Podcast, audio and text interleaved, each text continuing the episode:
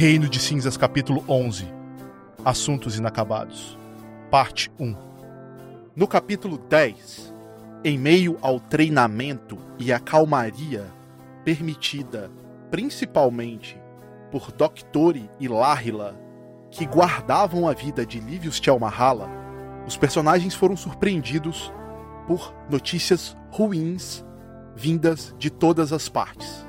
A loja de artefatos Dalka estava em chamas, e foi trabalho de Mihail e Bratz investigar, assim como uma notícia ruim da mansão dos Rats na Cidade Baixa.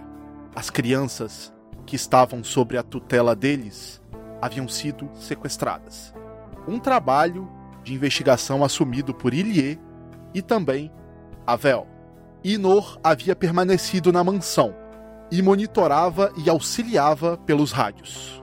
Ainda no setor central, Mihail e Bratz haviam avistado um encapuzado que os observava enquanto eles investigavam a loja de artefatos Dalka. Mihail havia descoberto que Kalou foi o responsável pela morte do seu tio Miron. Ambos estavam tentando emboscar aquele encapuzado quando ele conseguiu ou ao menos aparentemente desconfiou disso e iniciou uma fuga. Bratz havia subido no telhado de um daqueles edifícios, enquanto Mihail estava ainda em um dos becos. O encapuzado havia fugido pelos telhados, pulado por cima do beco no qual Mihail estava e partido em fuga. Bratz sussurrava para Mihail através do comunicador. Ele, ele pulou por cima do, do telhado. Eu vou. Eu vou persegui-lo. Você me dá cultura por baixo? Combinado, Horatz. Vou seguindo aqui pelas ruas e ficando de olho nele por aqui também. E de olho se aparece mais alguém parecido aqui embaixo. Não fique à, à vista dele. Temos a vantagem e eu não sei até onde ela vai durar. Combinado. Bratz colocaria. Colocaria-se a seguir o encapuzado da forma mais cautelosa que conseguisse, tentando não chamar atenção e tentando não repetir o, o pífio desempenho quando tentou seguir o, o Avel. O Bratz ele estava no beco da loja de artefatos. O encapuzado estava em cima de um dos prédios ao lado da loja de artefatos. Ele estava vendo vocês no beco da loja de artefatos quando de repente vocês desapareceram da visão dele porque o Brat se escondeu embaixo da marquise para que você não tivesse visão e o Mihail tinha dado a volta e ido para o beco de trás. O Mihail teve uma visão das costas do encapuzado, que ainda tentava avistar o beco da loja de artefatos. O encapuzado não viu o Mihail, mas ele ficou desconfiado porque ele não conseguia ter visão mais de vocês, e ele começou a correr. O Bratz subiu naquele edifício no qual o encapuzado estava em cima e quando ele chegou em cima, lá no terraço, ele avista um encapuzado correndo, saltando do edifício que ele estava, por cima do beco que o Mihail estava lá embaixo, e indo pro edifício da frente. Que ele já tem dois edifícios de distância de você, Bratz. E o Mihail tá no solo. Se você for seguir ele com cautela, ou seja, sem correr, você vai perder ele de vista, entendeu? Eventualmente. A boa notícia é que você consegue sentir ele ainda, você consegue sentir a aura dele. Você tinha tirado um 20 na sessão anterior e você realmente locou o seu target nele. Então, assim, você consegue, mesmo perdendo ele de vista, você ainda consegue sentir ele se este for o caso, entendeu? Mihail. Eu vou, é, ainda pelo beco, é, aumentar um pouco o passo para fazer uma perseguição um pouco mais ágil, não correndo que nem um doido pela rua para chamar a atenção ou para mostrar alguma coisa diferente. Ele não olhar para baixo e não me detectar. Em qual direção você vai andar, Mihail? Eu vou pedir orientação do, do Bratz para qual direção seguir direito, já que ele tenha a visão privilegiada e a visão por cima para me ajudar para onde eu posso seguir melhor para continuar no encalço dele. Uh, Bratz, qual seria o jeito mais fácil de eu continuar aqui embaixo e continuar no encalço dele. Caso você perca ele de vista, eu ainda consigo a perseguição, pelo menos aqui por baixo. Braço por um momento espichava o pescoço, tentando ver a direção que o capuzado corria. Uh, talvez um ponto de referência, um prédio um pouco mais alto, alguma cor de prédio um pouco mais alto. Tem alguma coisa que chama atenção? De bate-pronto assim? Aparentemente não. Ele, pelo que você consegue entender, ele se assustou porque ele não viu mais vocês e ele simplesmente ativou o modo o modo fuga, o modo vou sair daqui. E ele segue numa direção reta, ele nem desce e nem sobe. Ele simplesmente segue numa direção reta, tanto que ele passa do edifício que ele estava, ele pula o beco que o Mihail estava embaixo e segue reto. Interesse é paralelo, então, à rua principal? Exato. Brads já começava a se movimentar e levava a mão ao comunicador e falava com Mihail. É, ele está paralelo à, à rua principal, é só seguir a rua principal e olhar para cima. E de preferência também olhe pro chão. Mas não perca a gente de vista e Bratz começava a agilmente tentar segui-lo. Então eu vou subir para fazer esse movimento de corte, então, para tentar pegar uma das adjacentes ali na principal. Bratz, ele corre, salta aquele esse esse beco que o Mihail está, ele pousa, rola e continua correndo, mas ele tá já num ritmo mais compassado. Distanciou um pouquinho da região que vocês estavam e agora tá seguindo um caminho para algum lugar. Ele tá ainda no edifício da frente. É, Bratz iria continuar aproveitando que seu adversário não estava mais em modo fuga, também tentaria ser um pouco mais cauteloso, visto que não era uma das pessoas mais ágeis que conhecia, e tentaria sempre passar o, a localização mais ou menos do que conseguia ver em volta para facilitar a, aproximação de, de Mihail. Você vai saltar de um edifício pro outro, igual ele fez? Sim.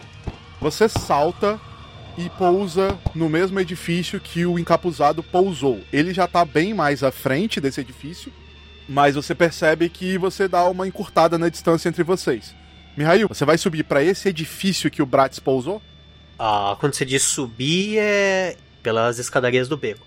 Eu também sou um cara mais pesado, eu não vou ter essa agilidade toda para ficar pulando de prédio em prédio. Tudo bem. Você sobe as escadarias do beco, olha para a esquerda na avenida principal, você vê que aquele trailer com o automóvel de bombeiros, ele já está se locomovendo do local e, e aparentemente agora os soldados e os bobox começam a realmente lacrar completamente aquela área ali, impedindo a passagem do beco da loja de, de artefatos Dalka, que você meio que deixa para trás e você segue pela direita, acompanhando a fuga pela calçada da avenida principal. É mais ou menos isso que você quer fazer, né? Isso, exatamente. Mihail, você anda e acompanha toda a fuga pela calçada da avenida principal. Você não tem visão nem do Bratz e nem do encapuzado. Beleza. Eu vou mantendo o, o, o passo ágil, ainda sem correr que nem um desesperado. E discretamente eu levo a mão ao comunicador. Ah, Bratz, me atualize da posição de vocês. Eu cheguei na área da avenida principal, mas não estou conseguindo é, ver vocês aqui por baixo. Bratz olhava em volta, buscando alguma algum ponto de referência. A via principal ainda está à esquerda, eu ainda estou paralelo ou nós divergimos? A avenida principal ainda está na sua esquerda. Tá. Assim como você está na direita do Mihail. Só que o Mihail não tem visão de você, porque tem um edifício ao lado do Mihail. Tá bom. Existem várias lojas, vários comércios. O Mihail está se aproximando do próximo beco.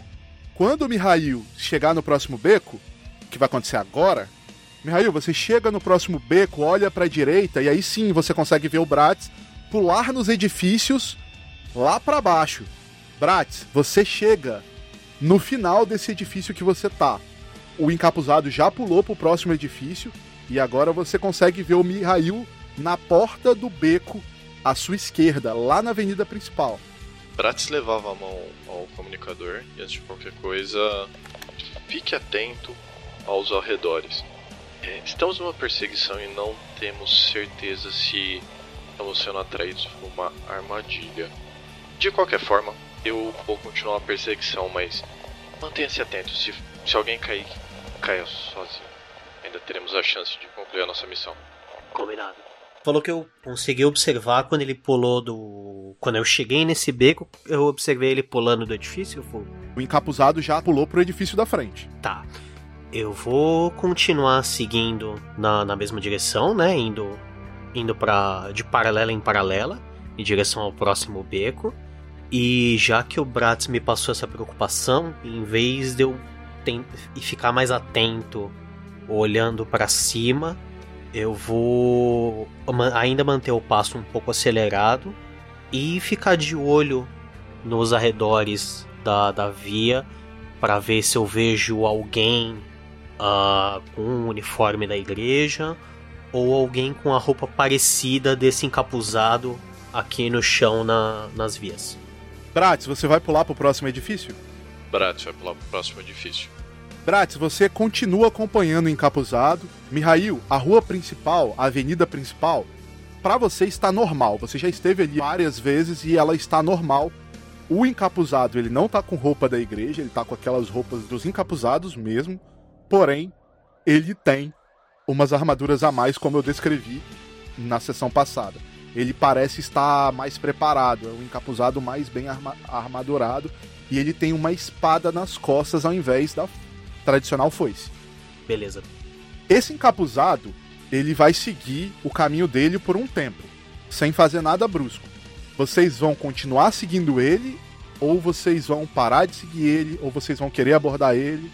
Qual vai ser a ação de vocês? Porque senão a gente vai continuar nisso daí por 30 minutos, entendeu? Ele só está indo, ele não está tomando nenhum tipo de ação adversa. Bratz puxava o rádio e tentava comunicação com o Enor, falando eu estou perseguindo um alguém encapuzado já faz um tempo. Nós estamos seguindo uma paralela à, à rua principal no setor central. Bratz dava mais ou menos a localização onde ele estava. Se nós continuarmos nesse caminho, você consegue identificar algum local algum local que seja conhecido por ser propriedade da igreja ou propriedade do culto, coisas estranhas acontecem, coisas do tipo. O Inor Responde. Bratz, me dê só um minuto. Eu estou ajudando Ilie e o Avel neste momento. Aparentemente eles conseguiram localizar um ponto de interesse na Cidade Baixa. Eles estão numa região um tanto quanto perigosa. Passarei as coordenadas para eles e já falo com vocês. Me dê só um instante. Bratz continuaria monitorando a situação. Vocês continuam a perseguição então? Sim, por um alguns momentos, pelo menos, até voltar a falar com o menor ou que algo aconteça. Mihail? A mesma coisa, eu escuto a conversação com o Bratz e eu mantenho o sentido da caminhada, olhando aos arredores, enquanto a gente não tiver nenhuma novidade para mudar o percurso. Vocês perseguem o encapuzado durante uns dois ou três minutos, dando um tempo pro, pro Inor. Não demora muito. E o Inor volta a comunicar com vocês. Bratz, você ainda está aí? Estou, não sei por quanto tempo mais, mas sim, estou. Ok. Revirei alguns mapas por aqui. Aparentemente vocês estão bem no centro do setor central. Ele pode estar indo em direção a vários locais. Porém, neste sentido que ele está indo, ele se aproxima da borda da fronteira com a Cidade Baixa. Então pode ser que ele esteja indo naquela direção mas não tem como ter certeza. Tem muita coisa ainda até ele chegar lá. Ok, agradeço. Eu não acho que vamos conseguir extrair nada desse cara. Eu ainda acho que talvez nos afastarmos daqui, talvez não seja, não sei se seria uma boa ideia, porque está nos levando para longe. O que, que você acha, Mihail? Talvez realmente não seja uma boa ideia, ainda mais se eles estiverem indo para a Cidade Baixa. Ah, como ainda precisamos voltar a tempo para a casa do magistrado quando, quando tivermos as informações. Duvido que não será em algum outro lugar além da, dos jardins altos. Com mais nos distanciarmos daqui, mais complicado vai ficar nossa volta. Você consegue fazer alguma abordagem pra, é, com ele aí por cima, Brax? Se for um daqueles encapuzados que enfrentamos ah, como no hospital, eles estavam sendo controlados por um tipo de aura. Talvez possamos rastrear essa aula que controla essas coisas e tentar chegar na direção de algum lugar específico e não de uma grande região. Digamos que eu não sei quanto tempo eu conseguiria acompanhar a aura dele, mas eu não acho que ele conseguiria ir muito além sem que eu perdesse de vista. Ai, eu teria que derrubar ele do telhado, talvez em um dos becos, mas eu não acho que ele contaria nada se for como os, os demais. Você quer arriscar? Ele provavelmente não vai conseguir nem falar, mas se ele estiver sendo controlado como os outros, talvez a gente consiga rastrear essa aura e chegar na pessoa que está controlando ele. Uh, enquanto isso, eu quero fazer um novo teste me concentrando ali na avenida, ver se eu consigo sentir de novo algum resquício de aura do calor. Mihail, pode fazer o teste de magia. O grande problema, cara, é que o seu. Se bem que você tem Extend, Extender, né? Você pode tentar expandir sua aura pra ver se você sente a presença dele. Beleza. Pode fazer um teste de magia. 11. Mihail, você não sente a presença do calor por aí, não. Beleza. Eu não vou nem comunicar pro Bratso que eu tentei para não, não dar esperança nem positiva e nem negativa para ele. Certo. Bratz, você continua a perseguição? Uh, não. Bratz, por um momento, pausava a, a perseguição, se agachando, talvez num ponto um pouco mais alto, e tentaria acompanhá-lo com, com o olhar a direção que ele caminhava, que ele saltava, no caso. Em questão de 10, 15 segundos você vai perder ele de vista. Tudo bem, mas pelo menos eu vou. Eu tenho como acompanhar a, a hora dele, não tem? Eu vou exigir um outro teste para você sustentar isso agora. Pode fazer um teste de magia. Braço tirou 16. Você consegue sentir ele por enquanto, mas ele começa a sumir da sua visão.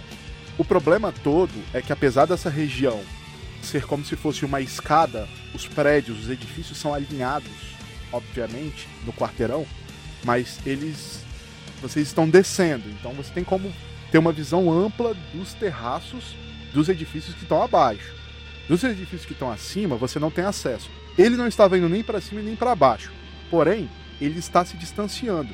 E mesmo ele estando na mesma linha de edifícios que você, existem vários empecilhos e obstáculos nesses edifícios. Caixas d'água, os telhados são diferentes.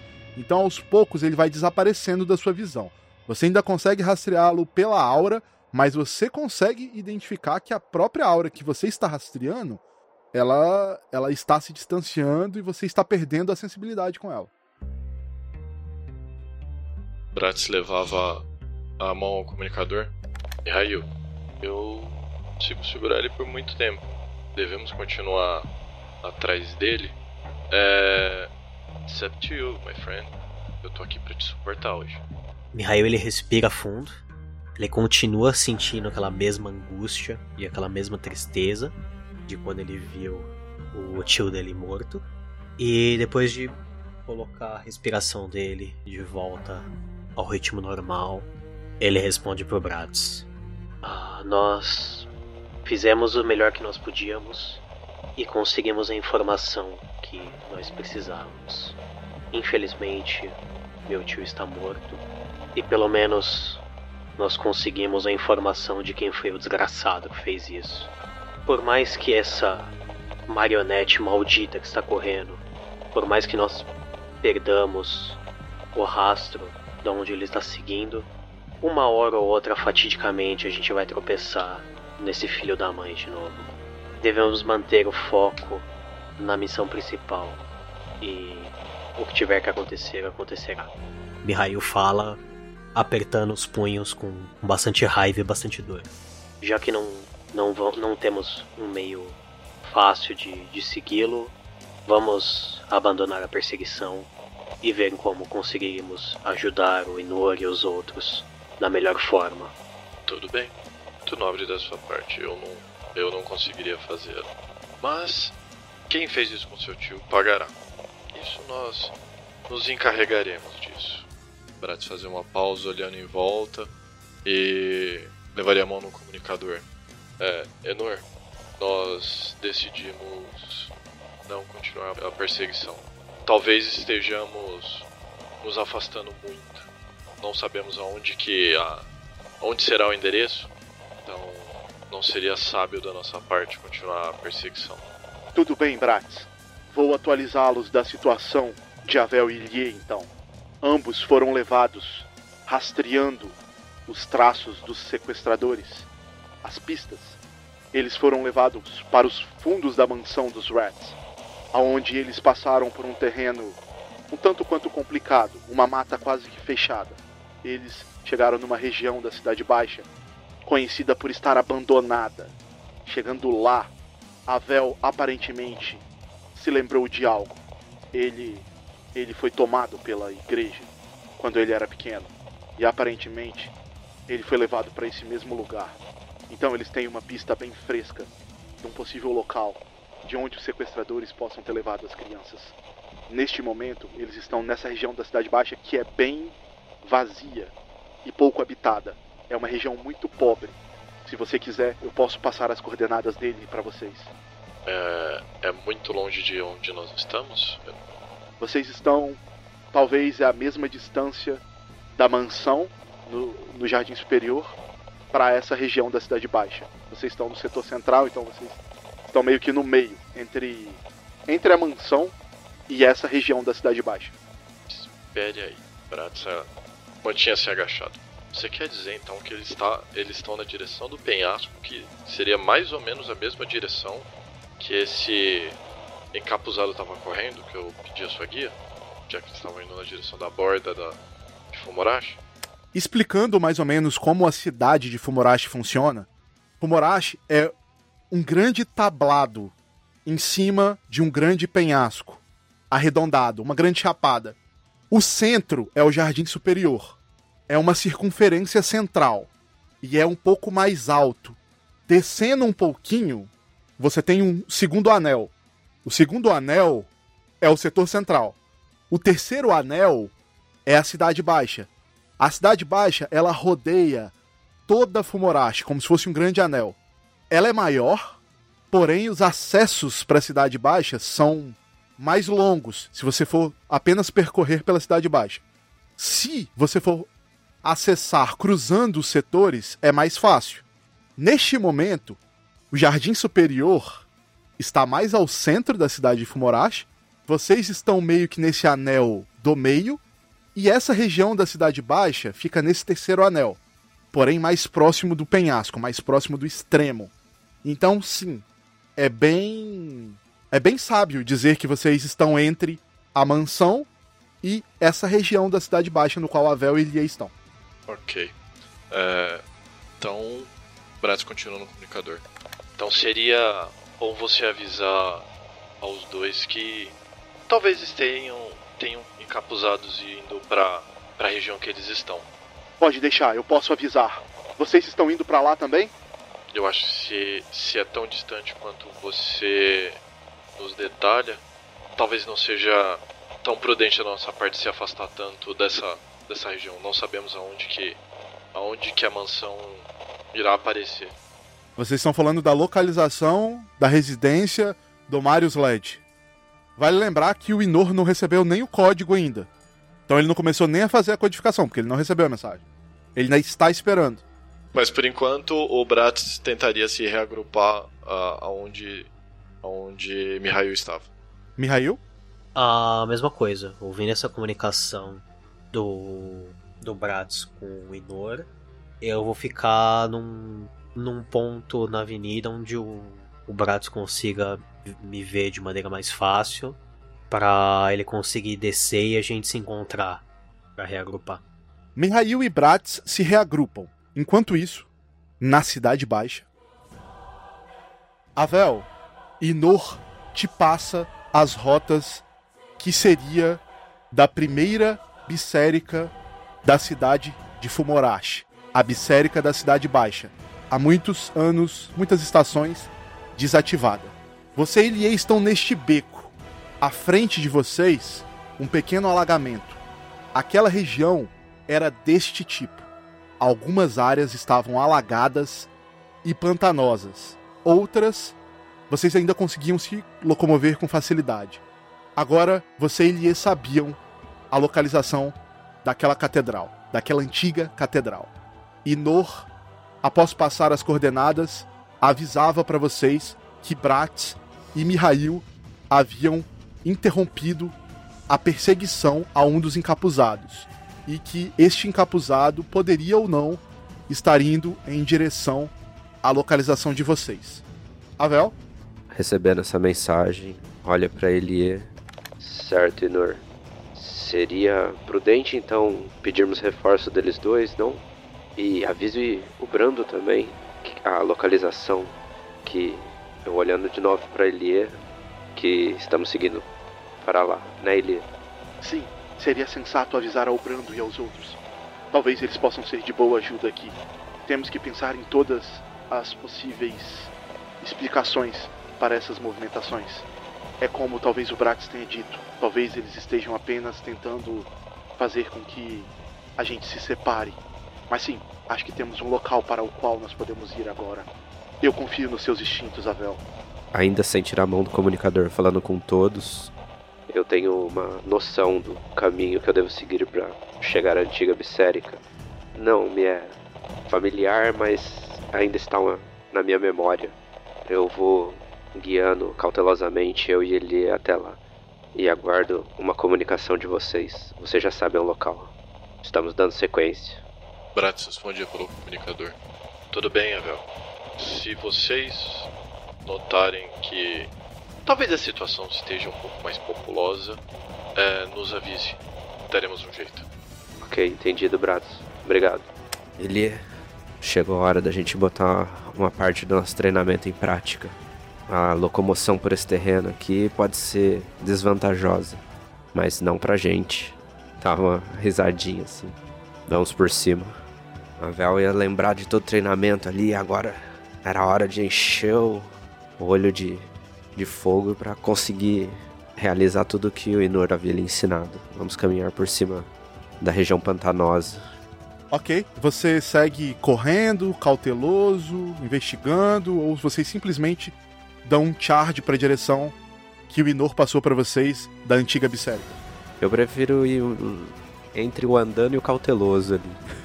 Né, sem correr, com certeza sem charge. Vamos na trilha, guiando, porque ver dois malucos correndo por cima da água ia ser um pouco suspeito e podia gastar muita hora. Pode rolar um D20 seco, Avel. Total de 16. Ilie rolou e tirou 17.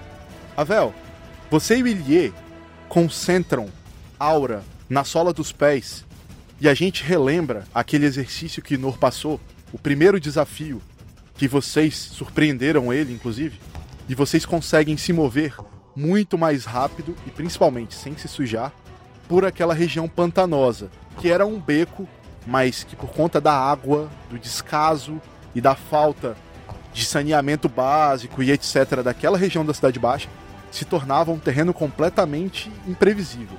Vocês passam por aquele beco, vocês chegam próximo de uma outra avenida que claramente chegou a ser uma das avenidas principais daquela região, porém, no momento é vazia. Neste momento em Fumorashi, mais ou menos umas sete, sete e meia da noite, a iluminação começa a baixar completamente o céu cinza se torna de uma cor mais carvão, um cinza escuro, como, como se fosse começar a chover, mas era um período de quase noite. Alguma iluminação ainda adentrava, porém era uma iluminação bem fraca. Vocês chegam nessa avenida principal, Avel.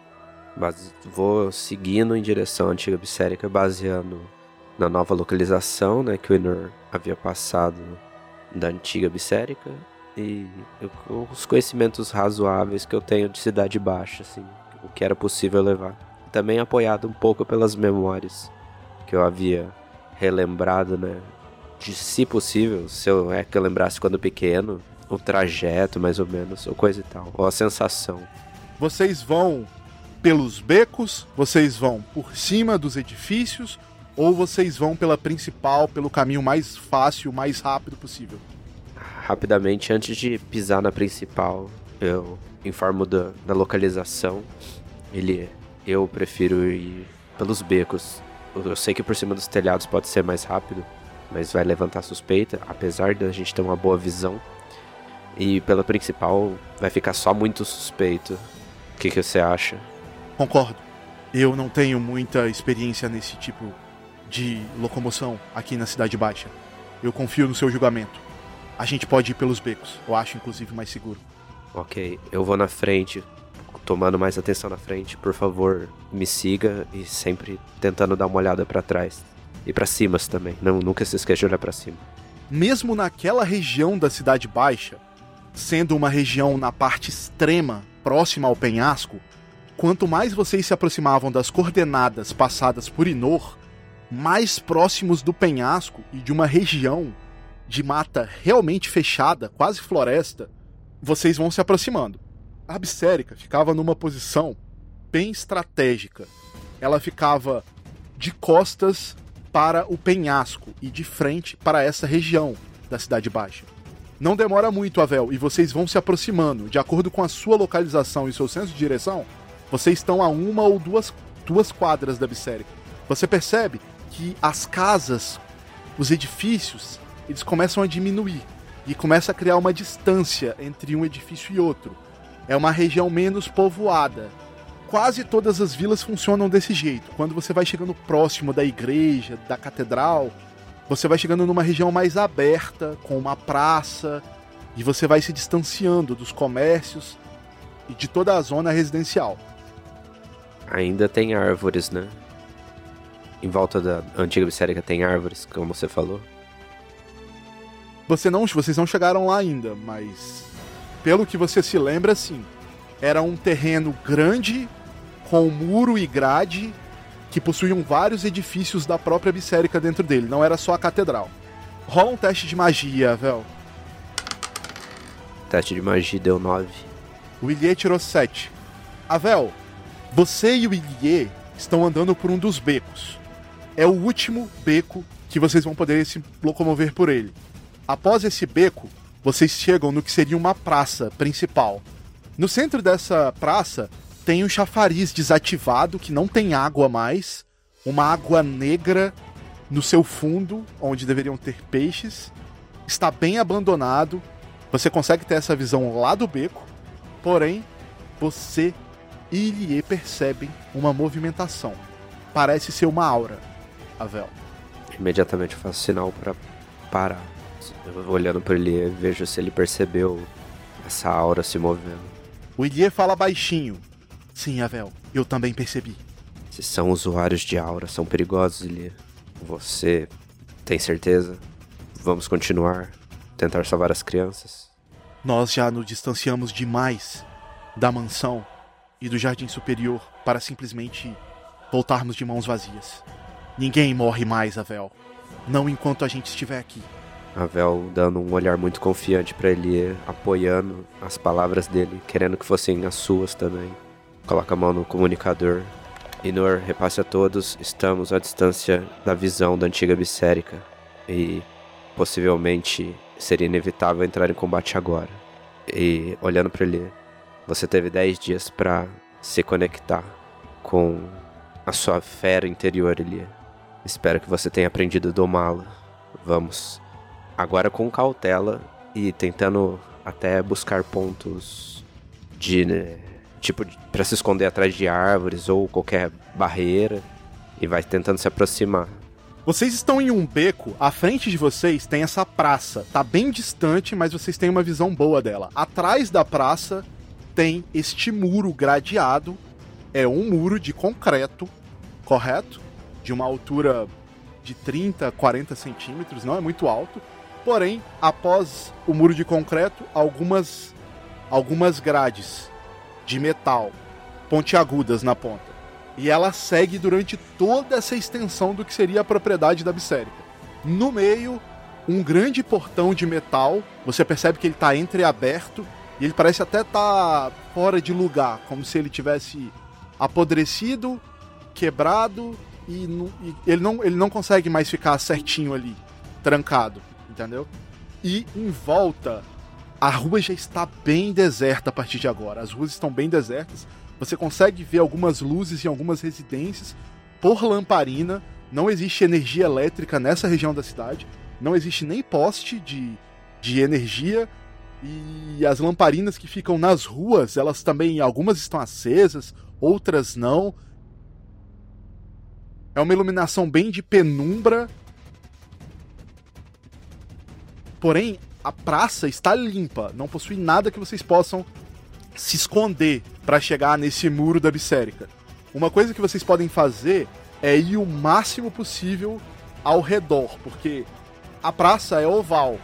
Então, os terrenos que estão à frente da. As residências e essa área que está à frente da praça também é meio ovalada. Vocês podem ir o máximo possível pelas bordas para que o espaço que fique entre vocês e o terreno da Bissérica fique o mínimo possível. Ou seja, vocês passem pelo mínimo de exposição possível.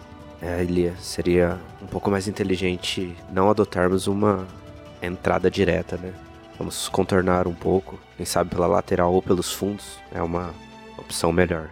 Sim, eu também acho. Acho que podemos entrar um pouco mais cautelosos agora.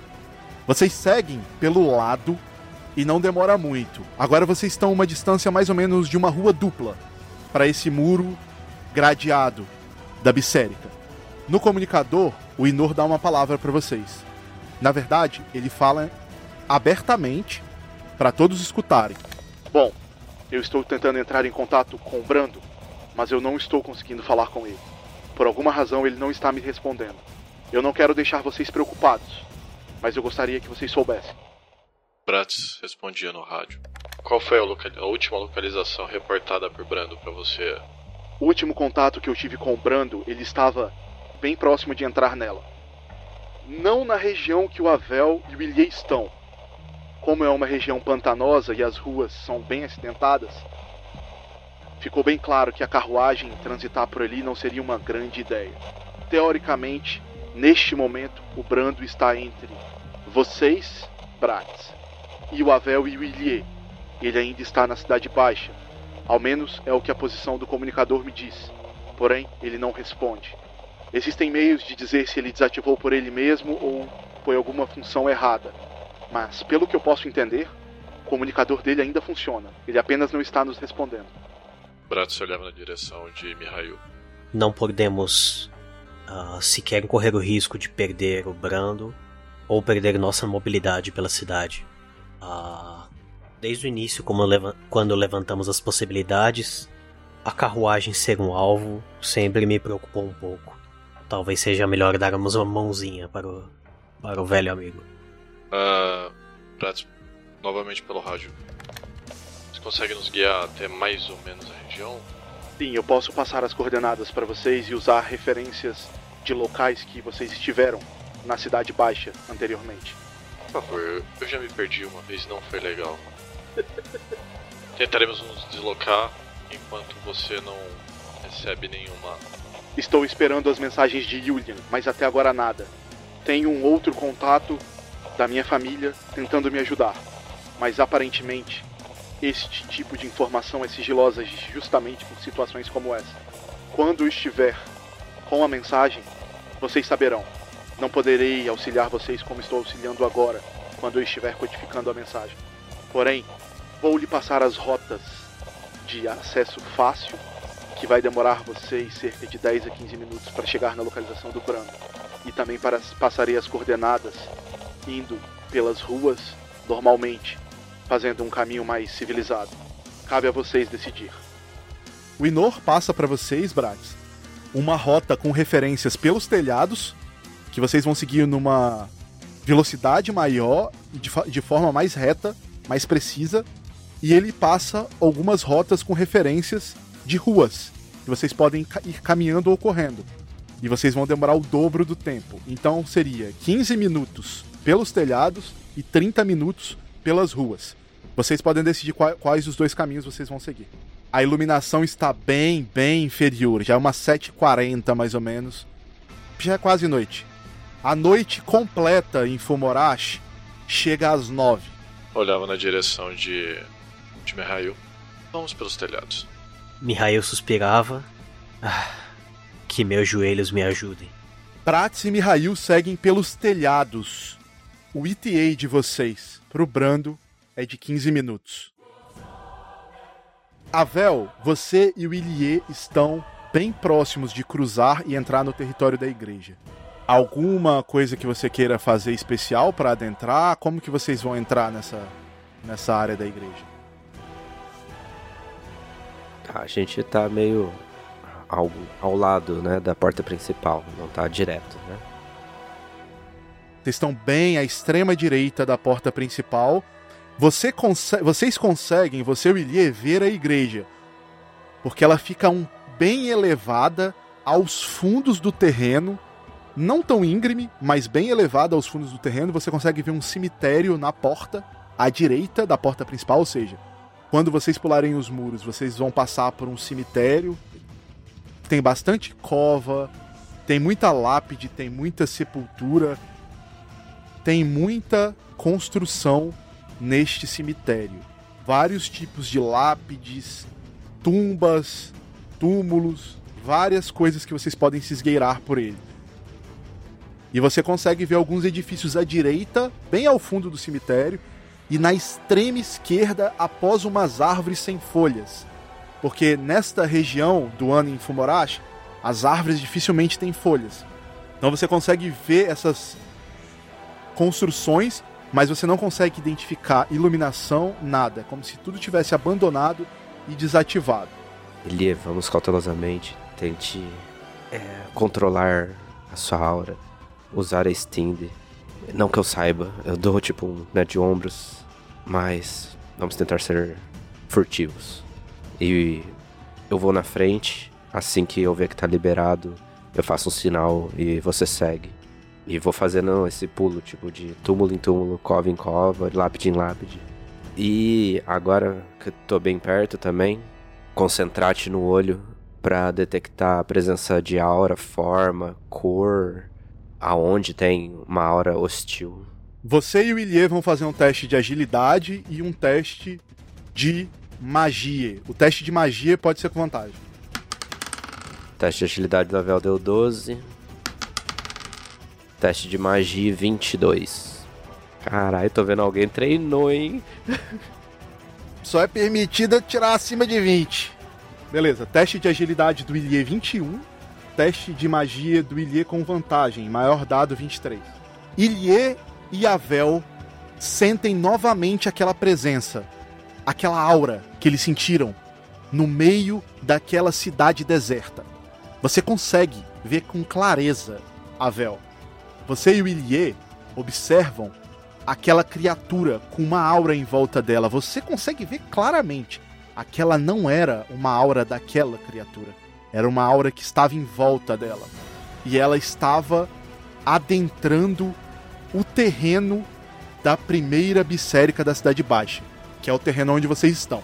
Porém, do outro lado, a criatura pulava os muros gradeados passava por aquelas árvores sem folhas que eu mencionei e caminhava rumo à primeira catedral da Bissérica, na Cidade Baixa, que estava ao topo daquele terreno. Você consegue ter uma visão bem clara disso. Ele esse era 5, agora é 6. Isso aqui tá ficando bem perigoso. Vamos tentar ficar longe do alcance, é onde a aura deles pode alcançar, para não sermos detectados. E vai se aproximar. O Ilie leva a mão ao rádio.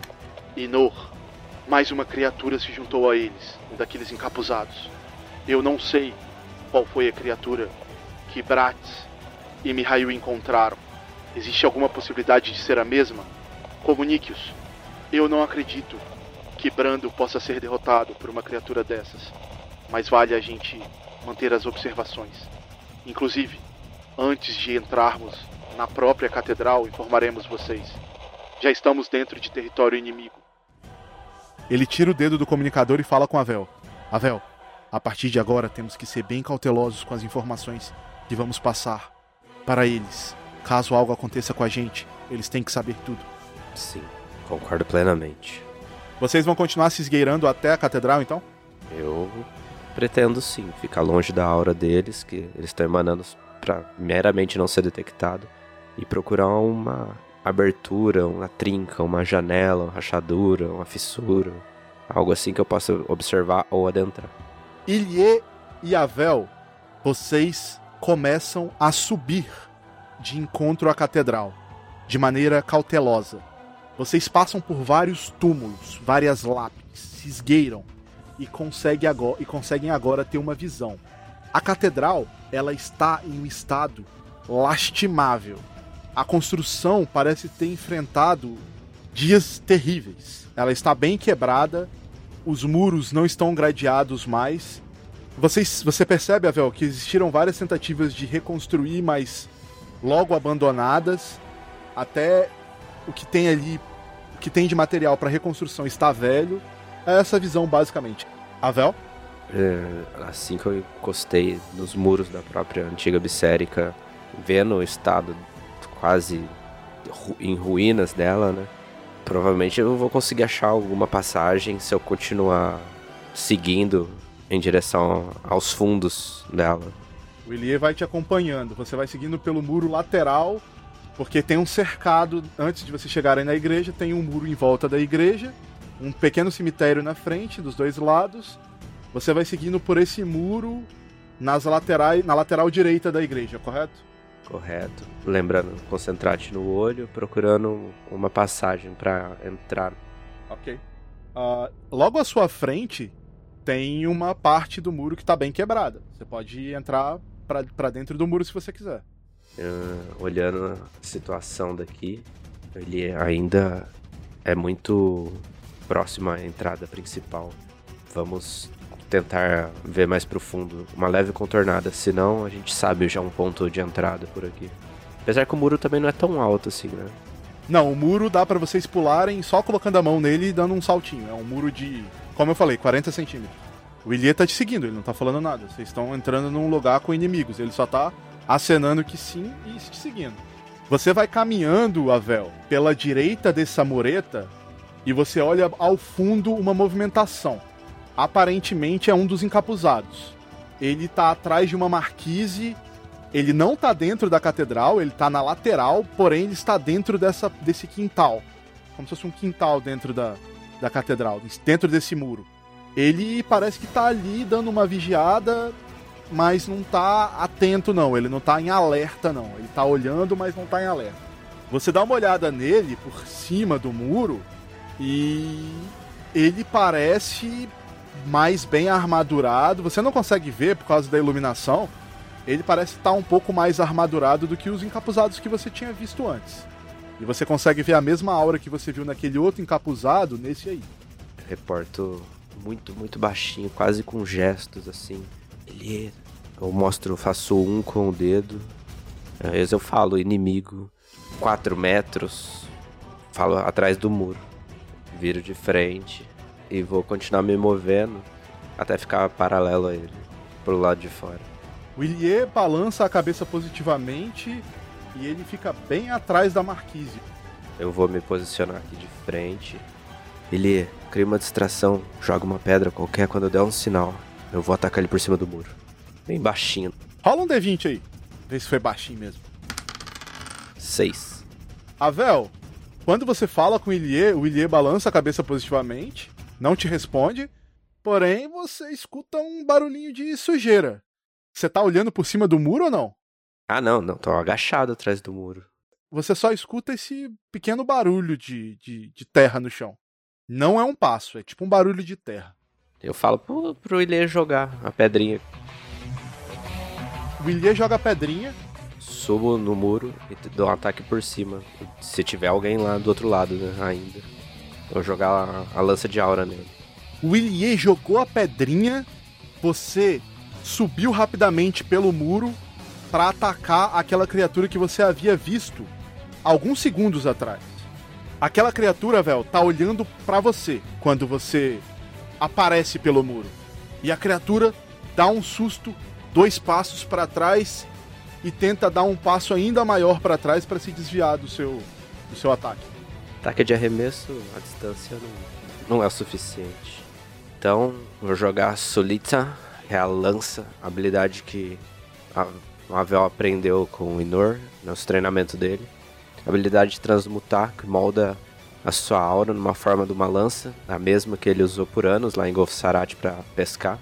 A lança transmutada tem a propriedade da aura do Avel, né? E quando ela toca, ela pode desintegrar, o, abrir um buraco no corpo do seu oponente. O ataque foi 10. E se acertar, o dano foi 10 também.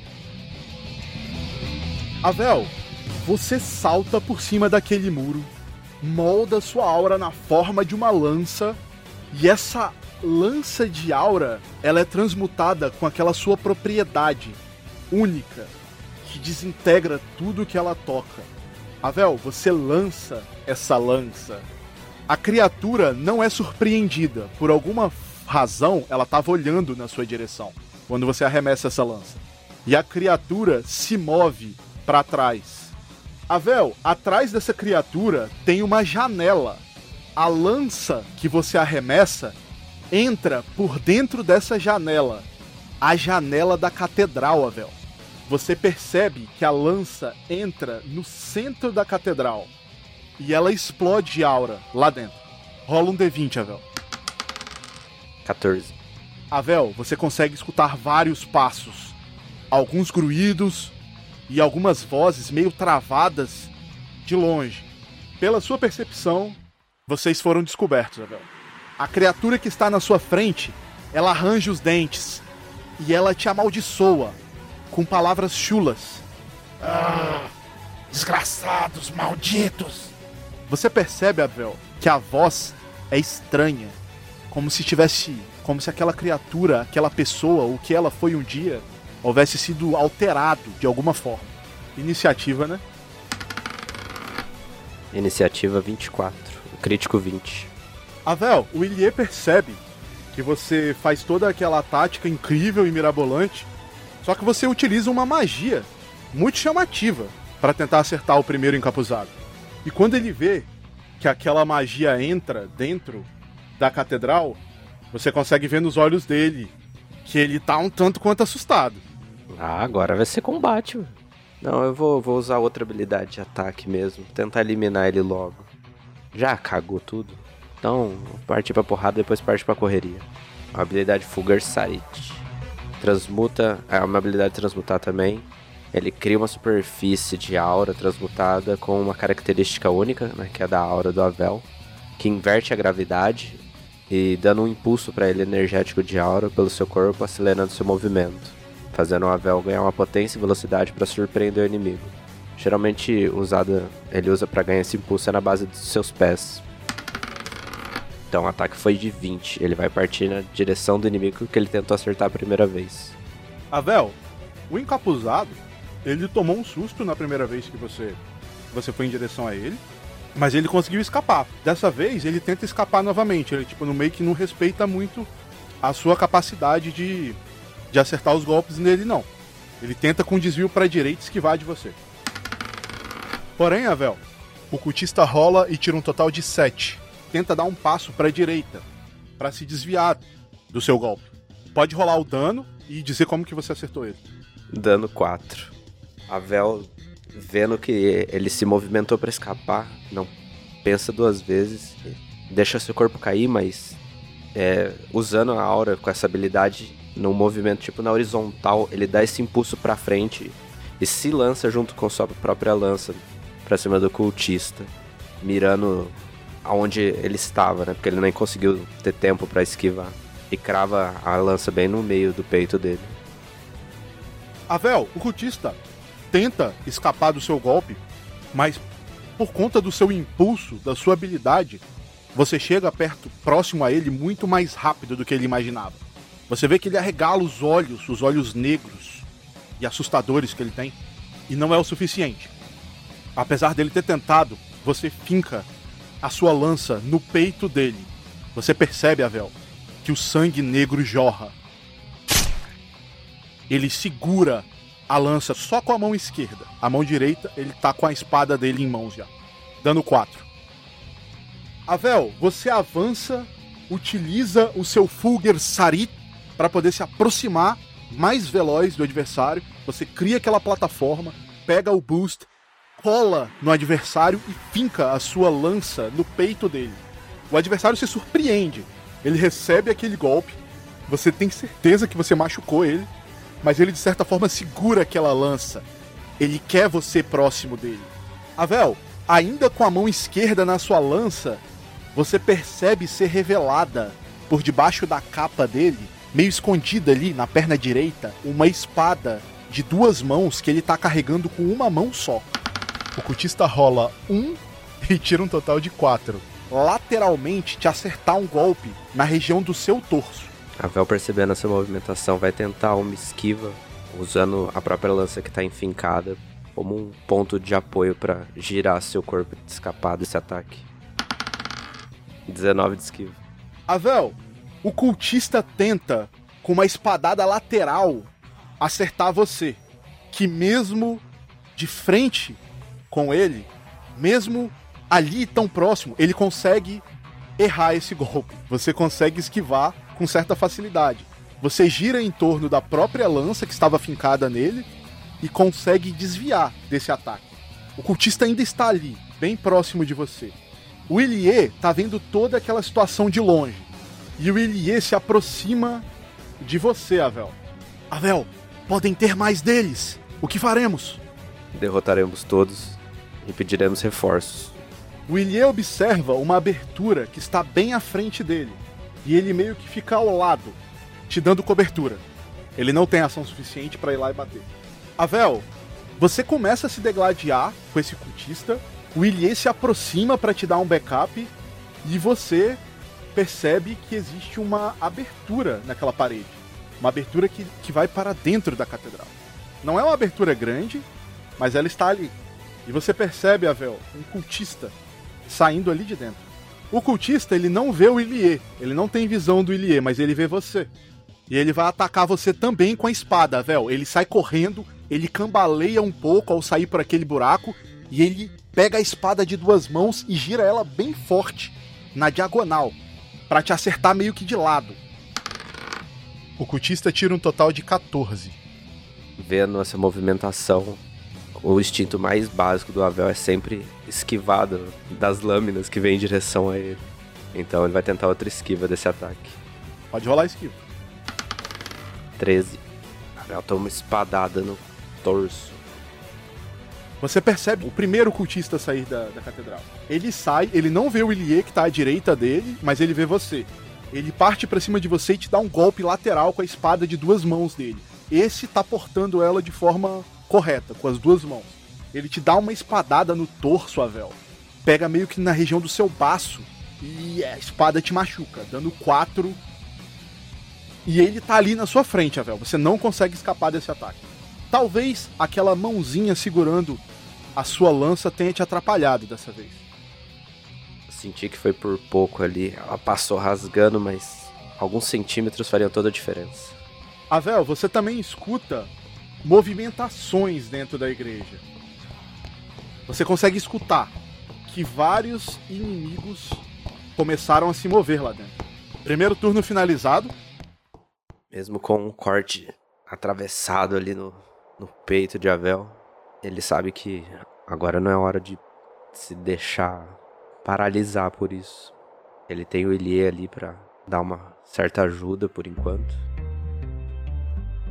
Do outro lado da cidade, não exatamente do outro lado, mas bem distante dali, Mihail e Bratis haviam entrado em território da Cidade Baixa.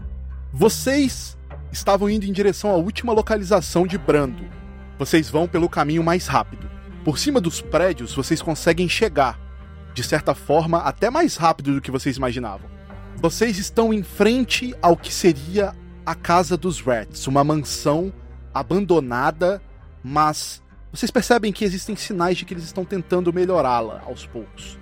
Bratz, você está observando o local e você percebe claramente um sinal, algumas marcas de carruagem no chão. Bratz apontava na direção. Até aqui eles chegaram, que nós já sabíamos. Mas para onde você foi, Brando? Bratz tentava acompanhar a, a direção da carruagem, do rastro que a carruagem havia deixado. Rola um D20 seco, Bratz. Talvez não, tirei 4. A única coisa que você consegue identificar é que houve uma guinada brusca na carruagem. Como se a carruagem estivesse saindo cantando pneu, tá ligado? Mas você não consegue saber a direção e você não consegue identificar mais nenhuma outra pista no local. Mihail? A gente chegou a, até aqui seguindo as orientações do Inord, que essa era a última localização que ele tinha do comunicador do Brando, certo? Essa era a localização da última vez que o Brando falou no comunicador. Tá. Uh, eu vou acionar o comunicador e tentar falar com o Brando novamente, enquanto eu observo uh, para ver se eu consigo ver uma direção mais ou menos para onde a, a carruagem foi, através das marcas.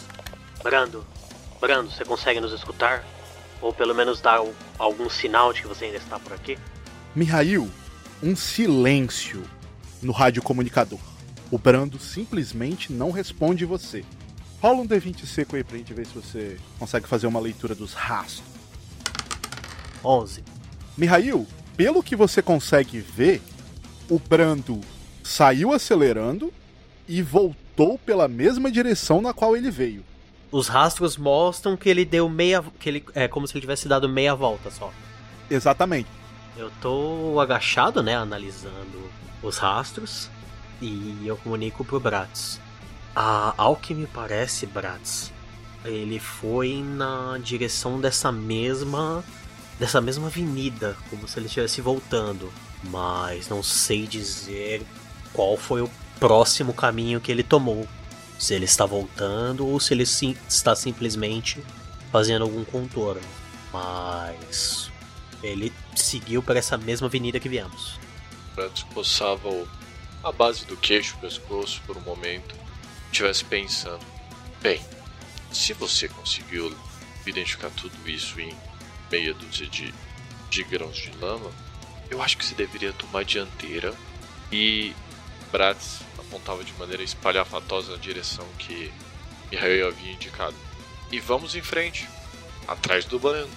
Ah, eu vou só tentar fazer uma última interação antes da gente sair, Fu. Eu vou tentar ver se eu consigo identificar a, a aura do Brando nas redondezas. Eu vou usar Exchange na aura para expandir um pouco mais o alcance, para ver se eu consigo ler algum, algum rastro, algum vestígio da aura do Brando. Pode rolar. 11. Mihail, você não percebe nenhum sinal da aura do Brando. Vocês vão perseguir a carruagem do Brando, então é isso? É, essa é a ideia, Bratz. A gente dá uma olhada nos rastros e ver se consegue localizar ele.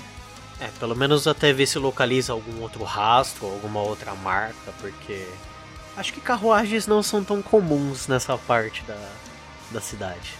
São sim, são bem comuns. Oh fuck. Tá, então pra gente perder o rastro não vai ser tão difícil. Mas aí você tenta novamente. Você tenta identificar o. ver se você sente a hora do brando, alguma coisa. Quando chegar o momento. Então vamos. Mas antes, o Bratz acionava o rádio e avisava Enor. Enor, estamos na frente do. do covil dos Threads. Bratz olhava pro Mihail. Eu posso chamar de covil, não posso? Voltava a falar no comunicador. E. Mihail disse que analisou aqui o chão e parece que o. Parece que o Brando deu meia volta voltou por onde ele veio. Nós vamos tentar direcionar um, pelo menos um, nesse caminho e, e qualquer coisa nós estamos estaremos atentos ao rádio. Algum sinal do, das nossas pistas, do nosso endereço? Bratz, por enquanto, nenhuma mensagem de Julian ou do meu contato. Ainda estou no aguardo. Nada do Brando, então, correto? Correto. Mas talvez esteja começando a ficar preocupado. Eu estou começando a ficar preocupado com o Ilie e com a Vel. Eles entraram dentro da catedral e não deram mais notícias.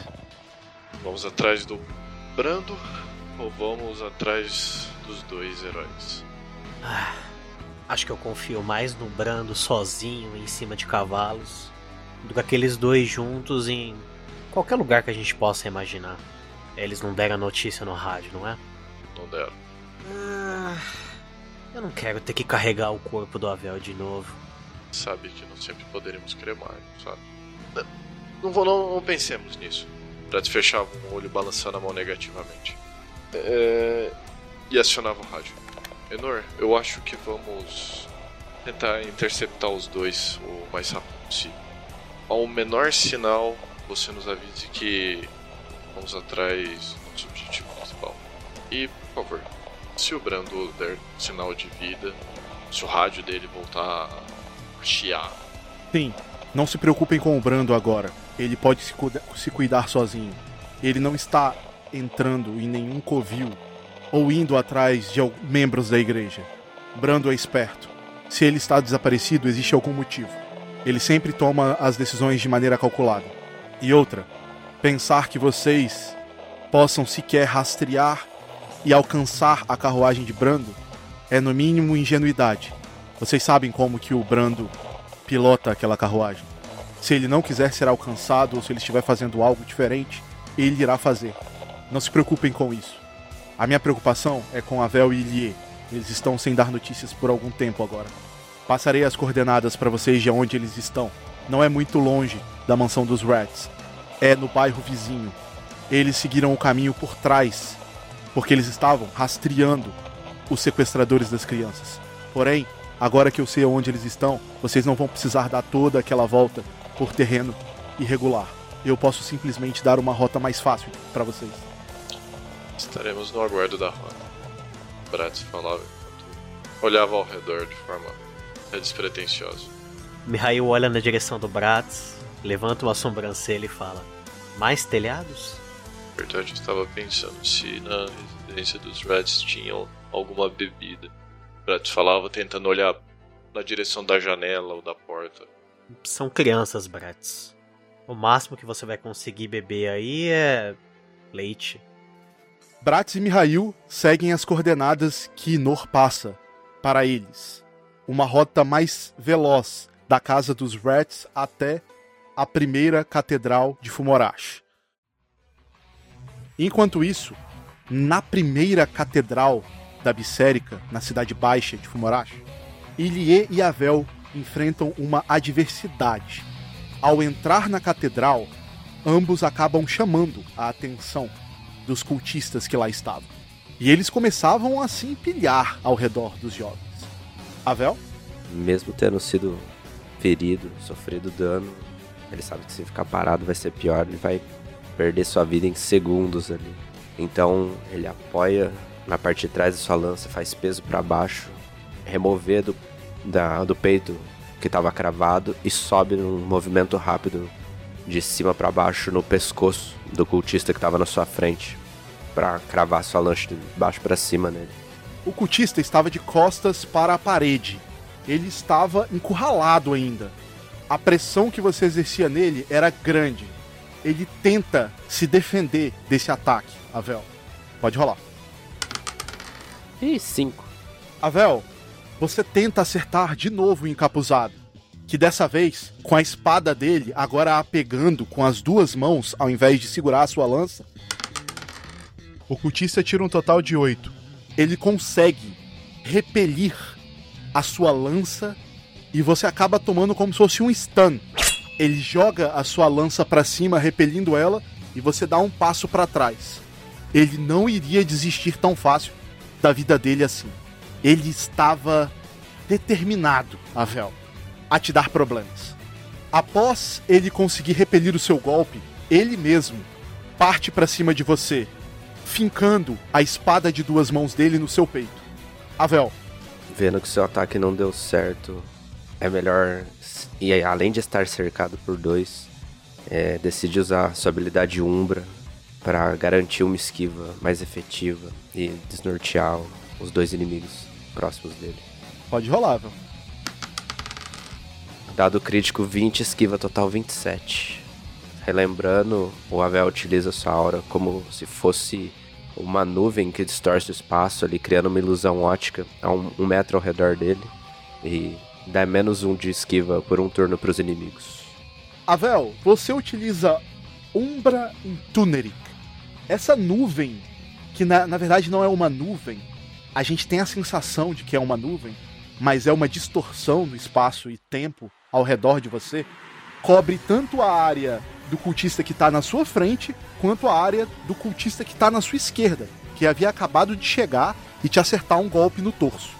Ambos recebem o efeito negativo na esquiva do próximo turno. E sim, você esquivou do ataque do cultista. Avel, o Ilie observa você ser encurralado. Ele havia acabado de ver aquele cultista sair pelo buraco e acertá-lo no torso. Você ainda estava no combate com aquele primeiro cultista que você havia se degladiado com ele no início. Mas Ilie avança furtivamente. Neste momento, vocês, você consegue, Avel, olhar por cima do ombro daquele outro cultista que estava na sua esquerda. Você olha por cima dos ombros dele e você vê aquelas chamas púrpuras saírem do corpo do Ilie. Você também consegue escutar, Avel, um rosnar feroz vindo de Ilie. Ele não estava sendo dominado como da última vez, mas ele puxa suas duas adagas e com um olhar bestial ele se aproxima de uma forma veloz e o acerta pelas costas. O Ilie tira um total de 22 e o Cutissa não precisa nem rolar. Ele se aproxima das costas daquele cultista, velho. Você consegue ver. O Ilie é pequeno, mas aquelas chamas que estão em volta do corpo dele, elas são grandes. E você consegue sentir aquela aura. Os cultistas mesmo, quando ele, se, quando ele avança, percebem que algo estranho estava se aproximando deles. O instinto deles era, era grande. O Ilie se aproxima pelas costas e desfere um golpe cruzado com as duas adagas e deslaceram a região da nuca. Ele arranca a cabeça do cultista, que cai nos seus pés, Avel. E agora você consegue ver o rosto do Ilie. Ele tá com os olhos enegrecidos ele tá também com presas afiadas na boca. Ele está meio diferente. Você consegue perceber que o Ilie até cresceu um pouquinho. Ele tá quase da mesma altura que você.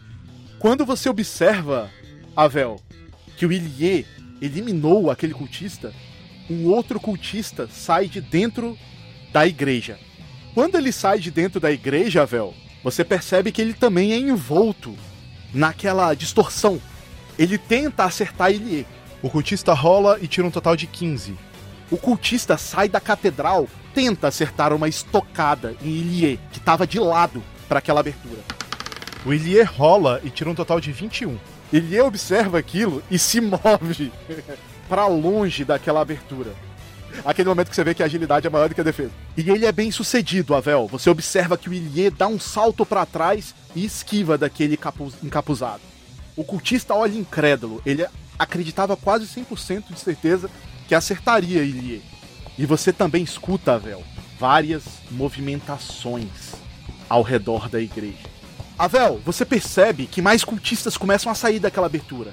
Aquele cultista que tentava atacar Ilie, você percebe que tem outro atrás dele agora. E logo ao fundo, da direção na qual você e Ilie vieram, tem um outro cultista lá também. Ilie, agora é hora de matar ou morrer. Sua ação, Avel. Terceiro turno.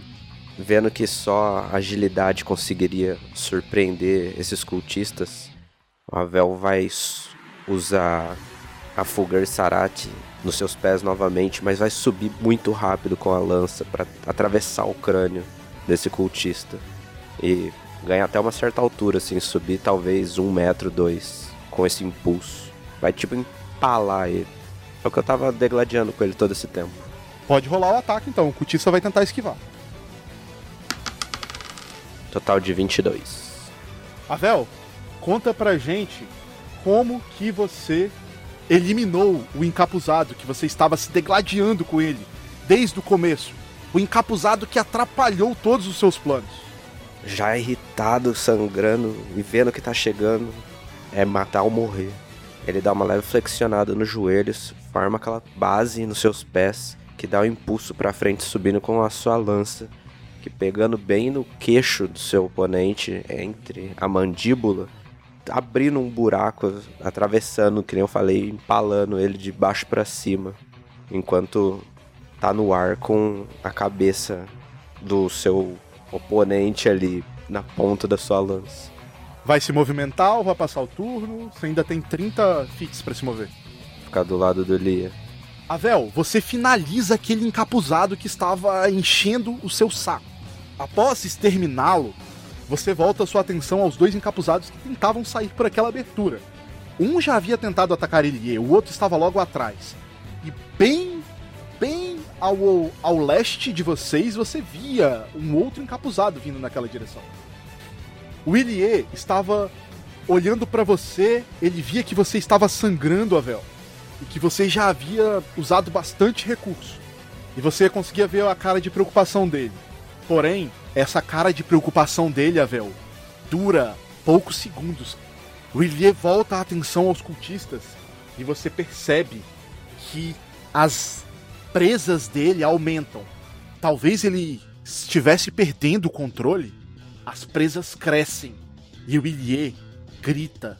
Não grita, mas diz de forma grave: Escurgador! Você percebe que o Ilie começa a andar lateralmente, como se fosse em direção ao cultista que estava vindo do, do extremo leste, Avel. Só que ele estava encarando os dois cultistas que estavam passando por aquela abertura. E de repente, você não vê mais o Ilie. O Ilie desaparece. E você consegue apenas escutar alguns gritos dentro da catedral. Você não consegue ver exatamente o que o Ilie fez, mas os gritos daquela criatura ressoam por dentro da catedral e pelas frestas que ali saíam. O encapuzado ou um ser lá dentro gritava. E o Ilie tira 20, total 28. Em uma cena que o Avel não viu, porque o Ilie apareceu dentro daquela catedral, longe das vistas do Avel. O Ilie aparece atrás daquela criatura encapuzada, furtivamente, utilizando uma ilusão de ótica. E ele abocanha o pescoço daquela criatura. Quando ele puxa, ele não tira apenas aquele sangue negro, como ele arranca um pedaço do pescoço daquela criatura com os dentes.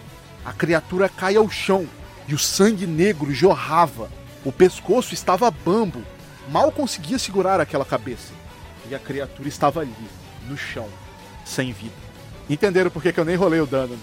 O outro encapuzado, Avel, que estava mais à frente, aquele que havia tentado acertar o Ilie anteriormente, ele se vira pro Ilie e pela primeira vez você consegue ver que os encapuzados estão demonstrando algum tipo de sentimento, de, de raiva. Ele tá. Parece que ele tá ansioso, ele tá se debatendo ali querendo atacar o Ilie. Ele se vira pro Ilie. Parece que o Ilie de alguma forma chamou a atenção dele. E esse mesmo cultista que estava alterado parte para cima do Ilie para atacá-lo. Ele pega a espada de duas mãos e você consegue ver, Avel, que quando ele entra naquele, naquela fresta, um tipo de aura fica mais forte ao redor do corpo dele. E essa aura avermelhada, que não pertence a ele, é uma aura que está ali possuindo o corpo dele, se concentra na lâmina. E o cultista encapuzado dá uma swingada com a espada para cima do Ilie, de forma bem feroz. O Ilie observa esse cultista e, com mais um passo para dentro, entrando ainda mais ao centro da catedral, dentro dela, tenta esquivar daquele ataque que não era um ataque comum era um ataque diferenciado. Você consegue ver que a aura foi focalizada na espada. O cultista rola e tira um total de 15. E o Ilie rola e tira um total de 20. Só que o Ilie, novamente, consegue escapar com alguns saltos para trás e um movimento bem selvagem, como se fosse uma criatura. O Lord Frumos consegue evitar todos esses ataques consecutivamente. Ele está mais ao centro da catedral. Por entre as frestas, Avel, você consegue meio que ver onde ele está, mas você não consegue observar direito. Inclusive toda aquela cena dele mordendo e arrancando um pedaço daquele encapuzado, ainda você ainda não acredita que você realmente viu aquilo. O encapuzado que estava mais ao leste, Avel, ele avança em sua direção. Porém, quando ele chega mais próximo, ele para. Ele fica entre a abertura no qual ele entrou na catedral e de frente para você ele está armado, em posição preparada, como se ele estivesse preparando alguma coisa ali, Avel. Quarto turno, Avel, você havia eliminado aquele primeiro inimigo, o Ilie ali havia eliminado outros dois. vocês ainda tinham dois inimigos à vista. A batalha estava até se saindo melhor do que você imaginou. O Avel de antes já havia sido derrotado. Você consegue entender claramente a sua evolução. Tudo que Inor te ensinou. Apesar das coisas não terem saído do jeito que você planejou, você estava muito mais preparado para essa batalha. Ao ver Ilie desferir golpes certeiros com confiança e controlar aquela criatura, de certa forma aquilo animou você, te empolgou e você conseguiu recuperar a confiança de antes da batalha começar. Aquele mau momento havia passado.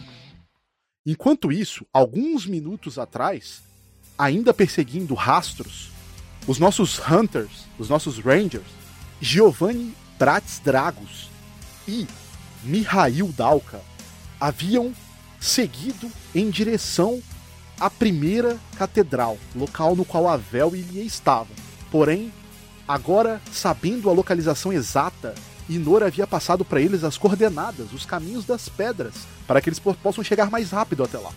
Ambos se, diri se dirigiam para lá e chegavam naquela parte da cidade pantanosa. Bratz, você nunca viu algo assim. Aquela, aquela visão era de um filme de terror. Você havia visto vilas abandonadas, cidadelas, mas você nunca havia visto algo tão aterrorizante assim. Parece que todo o tipo de cuidado, atenção, coisas que você via até em vilas muito menores, haviam desaparecido daquele local. Ninguém cuidava de nada, era um local completamente abandonado, uma região pantanosa, vários alagamentos, pouquíssimos locais, é, comércios abertos. A noite já estava caindo por volta de 8, 8 e 20. A iluminação era pobre, nem todas as ruas possuíam iluminação de tochas ou lamparinas, e vocês entravam naquele ambiente um pouco hostil. Bratz, Mihail, qual que é a reação de vocês? Bratz coçava a cabeça, pra, pra Mihail e falava: Tinha um lugar pior para nós, pra nós vermos, não? É, cuidado com o que você pede, Bratz. Sempre dá para acontecer alguma coisa pior. Bom, já estivemos em um prédio pegando fogo e caindo aos pedaços sobre nossas cabeças. Acho que não tá tão ruim, vai. Tá, agora onde que eles aonde que eles estão? Bratz olhava em volta da cidade, no bairro, mas definitivamente se eu precisasse esconder alguém numa cidade desse tamanho, com certeza seria um bom lugar a se pensar. É, o Inor falou que o Avel havia se lembrado de um lugar que havia sido levado quando criança, certo? Acho que o mais fácil é procurarmos por propriedades da igreja, alguma prédio grande, uma catedral, algo do tipo aqui no bairro. Brad se olhava na direção de Mihail. Sem falar nada, colocava a mão no comunicador. Ilia, Avel, estamos no brejo. Como chegamos até vocês? no brejo é foda. Avel, você escutava o seu comunicador. Era Bratz. Siga pela estrada principal, lameada. Você chegará aqui rápido. Bratz olhava para Mihail, apontava na direção da mesma rua que estava. Eu acho que é para lá. É, é o que parece. Eu só adoraria que o Avel falasse aonde fosse o aqui da próxima vez. Ah, às vezes eu esqueço como ele é avoado. Falando em avoado, Bratz já mantinha a mão sobre o, o sabre que carregava. Você tem certeza que está bem? Ah, eu vou ficar, Bratz. Desde que a gente não veja aquele desgraçado tão rápido, eu acredito que eu consigo manter a minha sanidade em pé. Manter a sanidade é superestimado, meu caro. Bratz colocava-se a caminhar no, na rua ilameada.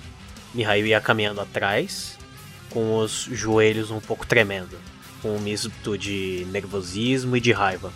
Bratz e, e Mihail, vocês escutam aquela fala mordida do Avel, é como se ele estivesse concentrado em uma outra coisa. E ele não consegue passar a informação direito. Ou era apenas o Avel mesmo, passando informações. Exatamente. Vocês entendem que estão próximos à rua principal. Vocês estão em cima de um edifício e dali vocês conseguem avistar a estrada mais larga. A grande verdade é que todas essas estradas eram enlamaçadas o acesso era sempre muito ruim e existiam vários becos por ali. Eu não gosto de me locomover nesse lugar. Você não tá afim não de ver se você consegue sentir ou enxergar algum resquício de aura por aqui não? Acho que a gente vai correr atrás do próprio rabo. Tem muita lama pra pouca, pra pouca bota aqui. Você olhava de maneira como se estivesse olhando de maneira desolada para a situação. Bom, eu posso ver o que eu consigo fazer. E eu vou jogar a aura para inspecionar se eu conseguir identificar alguma coisa. Seja a aura de alguém ou a aura do Avel e do Elie. Pode fazer um teste de magia aí. Pode rolar com vantagem. 14. Ok. Dado crítico 20, total 22. Para quem tá escutando, Extinde é o Sensuri Duri que expande a aura do seu próprio corpo. Você cria uma camada esférica ao redor do seu corpo e você vai ampliando ela para ver se você consegue sentir qualquer tipo de aura dentro daquela área. Tirando um 20, total 22, Mihail consegue com maestria utilizar Extinde. Mihail, você consegue, da mesma forma daquela vez, dentro do galpão Tchelfrumos, sentir as migalhas de aura deixadas para trás, já que o Avel utilizou aura nos olhos para poder enxergar os movimentos. Pequenas fagulhas de aura ficaram para trás, inevitavelmente. E você, Mihail, consegue traçar na sua cabeça ao menos um norte. Não exatamente o norte, mas uma direção para o qual Ilie e Avel seguiram. Lembrando que isso aconteceu alguns minutos atrás da batalha que está acontecendo, então para equilibrar mais ou menos as coisas, era mais ou menos quando Ilie e o Avel estavam se esgueirando por entre os túmulos, tentando se aproximar da catedral. Talvez isso explique o porquê que o Avel conseguiu passar tão pouca informação. Eles haviam acabado de enxergar uma criatura entrar na catedral e ele havia te respondido aquilo rapidamente. Certo. O Mihail, de olhos fechados, uh, recebe as informações de volta do que, como se fosse o seu radar de aura, e ainda de olhos fechados, ele aponta enquanto abre e diz: Consigo sentir uh, fragmentos da aura, principalmente do Avel, daquela direção. Uh, não parece ser tão concentrado, então não deve ser algo de, de minutos atrás, mas pelo menos já é um norte para sujar um pouco menos as, as, nossas botas, não é mesmo? É o mínimo que eu peço. Vamos? Vamos lá. E eu sigo na direção que eu identifiquei o rastro. Vocês seguem ao paradeiro, possível paradeiro de Ilie e Avel. Enquanto isso, a batalha continuava. Avel, seu turno, apenas dois inimigos à vista, aparentemente. Bom, Avel já com mais sangue no olho, saco cheio de tanta, tanto cultista aparecer nessa igreja, memórias do passado. Já o sangue tá subindo muito a cabeça dele. E ele vendo se aproximar esse cultista, tipo, preparando alguma coisa, ele não pensa duas vezes. Ele, ele tem um súbito vontade de mirar a lança na cabeça e arrancar a cabeça do cultista. Não quer nem saber o que, que ele tá pensando em fazer. Chego perto e ataco, mirando a cabeça. 16. Avel, você parte para cima do cultista. Ele se surpreende com seu avanço e tenta repelir o seu golpe com a espada de duas mãos dele. Um movimento parecido com aquele primeiro cultista, que acabou repelindo a sua lança para cima. Velho, os meus dados hoje, velho. Puta que pariu! Cultista tirou 21, velho. Avel, você parte para cima do cultista tentando acertar a cabeça dele com a estocada de lança. Mas o cultista, ele é mais veloz. Ele repele o seu ataque para cima. Porém, você ainda consegue acertar o ombro dele, Avel. Avel, você tira dano 2, mas o cultista ainda tá ali, cara. Ele ainda tá na sua frente. O Iliete Alfrumos vê Avel novamente se degladiar com outro cultista.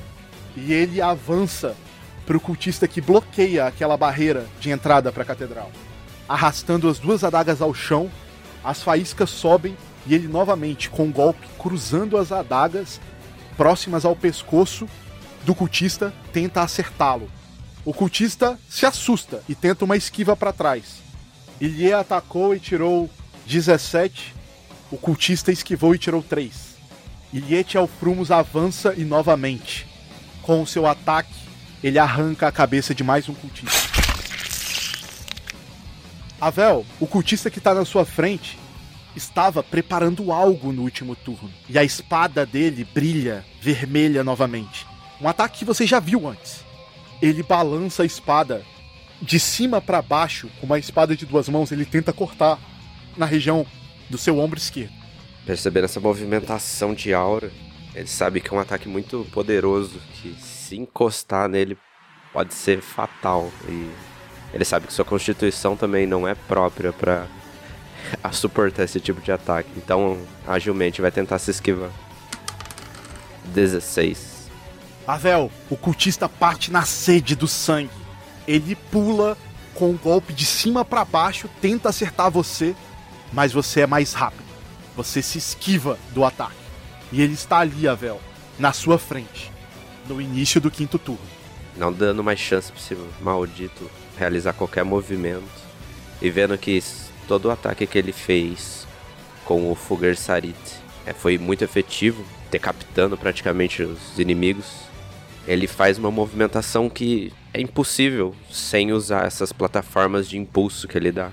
Então, ele parece que vai sair do, do combate, mas volta rapidamente com a sua lança em direção a, ao meio do crânio desse cultista. Total de 7. O cultista se assusta novamente. Ele tenta dar um passo para a esquerda, Vel, para que você passe direto por ele, esquivando do ataque. E o cultista, Avel, tira 12 e ele escapa do seu ataque, que passa direto. Avel, olhando você em perigo novamente, o Ilie sai de dentro da catedral. Ele ainda está enfurecido, de maneira selvagem, com a aura púrpura em volta de seu corpo. Ele ataca por trás daquele inimigo, Avel, com as suas adagas. Ilie tira 6.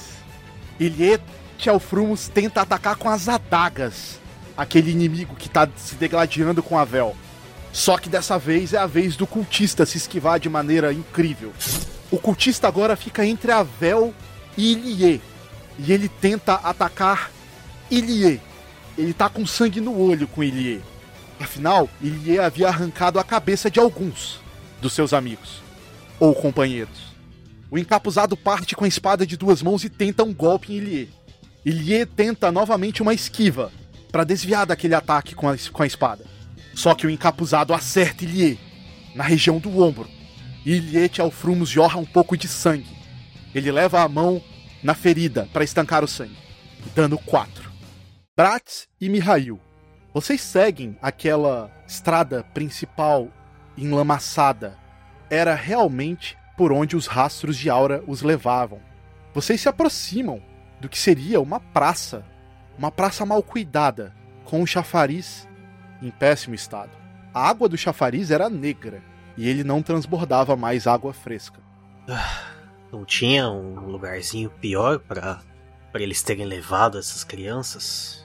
Isso aqui tá parecendo mais um pântano do que um covil ou do que uma sede antiga. E eu só vou me atentar no, na aura para continuar seguindo o caminho. Após olhar aquela praça, vocês percebem que a propriedade à frente dela, acima de uma colina, adentro daquela propriedade, vocês observam o que um dia foi uma grande catedral. Agora ela está em estado bem digamos que, prejudicado. As, a aura dos dois seguem por aquele caminho. Apontava a mão na direção da, da catedral, olhava pro Bratz e falava: ah, Bingo, parece que é pra lá. Bratz olhava pra Mihail com uma cara meio estranha. Mas sim, eu. Eu acho que aquele é o caminho. Eu não diria certo, mas eu acho que é o caminho que eles foram. Colocava-se a caminhar. A aura dos dois aponta para lá. Só espero que eles não tenham aprontado nada. E continuava a caminhar junto com o Bratz. Bratz caminharia reclamando, está de saco cheio de caminhar tanto. Vocês observam a praça e entendem que se vocês forem cruzar ela pelo meio, vocês vão ficar expostos por um bom tempo. E vocês teriam que atravessar a praça inteira e depois chegariam no terreno da catedral. vocês forem, fossem pelos lados, vocês se, ficariam menos expostos. Vocês, vocês se aproximam daquele muro, agora vocês estão a uma rua ou duas de distância, vocês vão pelos lados. E vocês chegam no que seria aquela, aquele muro, aquela mureta da catedral. Vocês observam por cima do muro que tem um cemitério na direita, que é onde vocês estão. Mais para o centro tem um caminho que leva até lá em cima, na catedral. À esquerda tem uma floresta com árvores sem folha. Atrás dessa floresta tem algum, algumas construções, parecem abandonadas. Ah, eu consigo escutar alguma coisa, Fu? Nesse caminho que a gente tá fazendo quando chega aí perto da mureta, escutar algum som, alguma voz vindo na direção da catedral ou vindo de alguma coisa nos arredores? Rola um D20 aí, seco. 10. Mihail, você escuta uns barulhos de metal, como se fossem lâminas se chocando. Talvez uma batalha. Em qual direção? Para cima da colina onde a catedral está. Aponto novamente na direção, olhando pro Bratz. Ah, eu acho que aqueles dois estão cruzando espadas. Bratz levantava uma sobrancelha. O Mihail olha meio estranho na direção do Bratz, mas como assim? Quis dizer que eles devem estar brigando com alguém. Não, não faria sentido eles brigarem entre si. Ou. Você entendeu alguma coisa diferente? Bratz fazia gestos com dois dedos, um na direção do outro.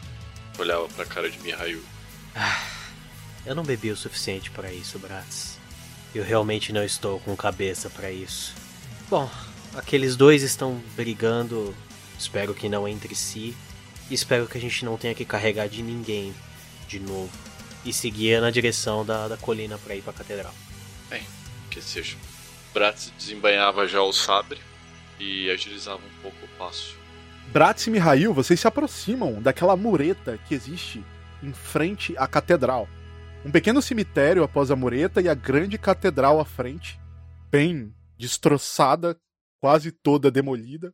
E por cima do muro, bem ao fundo, vocês conseguem ver a Vel se degladiar com um encapuzado. Ele tá um tanto quanto longe de vocês. É, vocês conseguem ver ele. Ele não viu vocês ainda. É, realmente. Eles arranjaram alguma confusão aqui. Bratz olhava e rapidamente levava um dedo na direção dos lábios como se pedisse silêncio. Avel, você percebe que Ilie foi ferido.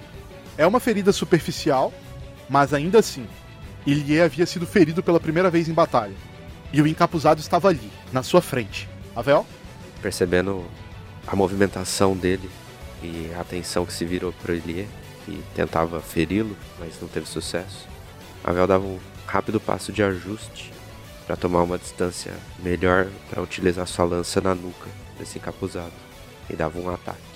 O encapuzado tenta repelir o seu golpe, Avel, com a espada de duas mãos dele, aquele mesmo movimento, rebatendo a sua lança para cima. Pode rolar. Erro crítico, 1 no D20, total de 4. Eu repeli, né? Sorry. O encapuzado, de maneira desleixada, tenta se defender do seu golpe com lança. Porém, você acaba sendo mais desleixado do que ele. E ele consegue repelir o seu golpe. Você ainda consegue acertá-lo. Ele dá uma cambaleada, mas ele ainda está em pé. Bratz e Mihail, vocês avistam o Avel ferir um encapuzado, mas vocês percebem que, ele, que o encapuzado tá na gota. Ele tá bem demolido já. E vocês sentem pela primeira vez a aura do Ilie. Assim como vocês conseguem vê-lo também. Ele avança com a adaga e desfere contra o encapuzado um golpe derradeiro. O encapuzado tenta se defender, mas ele é simplesmente muito rápido. Ele finca as duas adagas no peito do encapuzado, ele dá um mortal com os dois pés no peito do encapuzado e pula para trás, arremessando o corpo do encapuzado para longe, que cai inconsciente. E enfim, vocês encerram a batalha com os encapuzados. Mihail? Vendo a cena que o que o Ilie acabou finalizando aquele inimigo que eles estavam lutando, eu faço a minha movimentação de maneira silenciosa até a entrada aqui. vai passando aqui pelo. Acredito que isso é um portal, né? Um arcozinho de pedra. Vendo que os dois já estão tão bem, estão ali sozinhos. E aí, descobriram alguma coisa sobre as crianças? Conseguiram localizar alguma pista boa? A Vel com a mão no peito, segurando o corte que tinha levado. Tem pelo menos mais um. Deve estar tá protegendo a entrada que dá acesso a elas.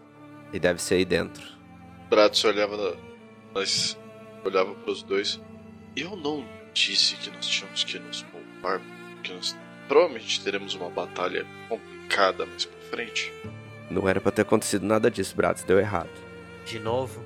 Bom, de qualquer forma, é muito bom ver vocês, meus amigos. Enfim, é... alguma algum sinal das crianças? Não, eu cheguei a entrar dentro da catedral brevemente, quando estávamos em combate. Ilê olhava para o chão, para os incontáveis inimigos. Bom, eu não vi mais ninguém lá dentro, mas é como o Avel disse. E não sei se pode ter mais ou não. Nunca sabemos o que esperar da igreja.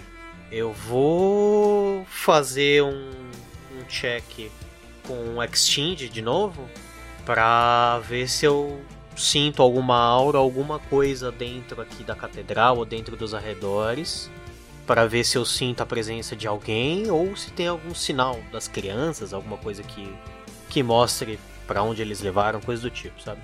Pode rolar o teste. 17. Mihail, você sente pelo menos duas auras malignas. Maligna. E as crianças não tem como você sentir, né, brother? Então, não tem como eu dizer se tem ou não. Mas você sente pelo menos duas auras malignas.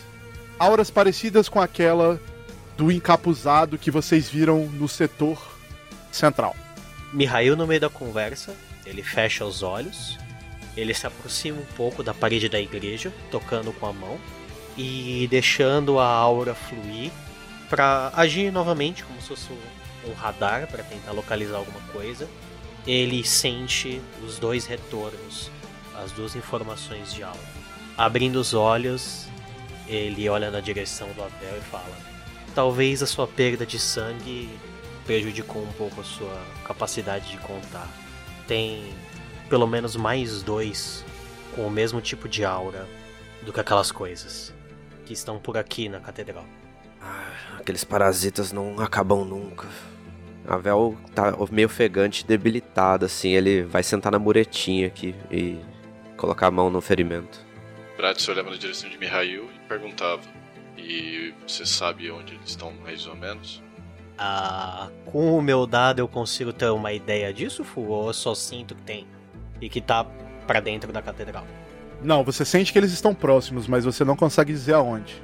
Balanço negativamente com a cabeça e só respondo: a única coisa que eu sei é que eles estão próximos. Possivelmente ou para os fundos ou para dentro da catedral. Não consigo saber. Bratz olhava na direção da da catedral em si só tem essa entrada que apontava para a entrada aqui ali próxima a Ilie, que é o quebrado. Eu não observei nenhuma outra. Sim, sim, não investigamos o local ainda.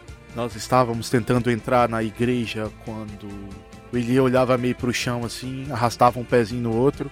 O Ilie tinha mudado de forma, viu? As as presas dele haviam diminuído, ele havia voltado ao normal. Vocês observaram quando ele voltou ao normal. O cabelo dele baixou, voltou a ser corrido. Ele. As, as a aura púrpura baixou também. E as presas diminuíram, ele voltou ao normal. E aí ele pa passa um pé em cima do outro, olha pro chão. Ah, então, quando tentávamos entrar, acabamos sendo descobertos e acabamos que não investigamos bem aos os arredores do local. Eu sinto muito, não tenho muita experiência nesse tipo de missão.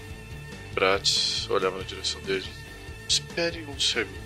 Se demorar muito ou fizer algum barulho, vocês venham atrás. Bratz, com o sábio desembanhado, faria o. caminharia em direção.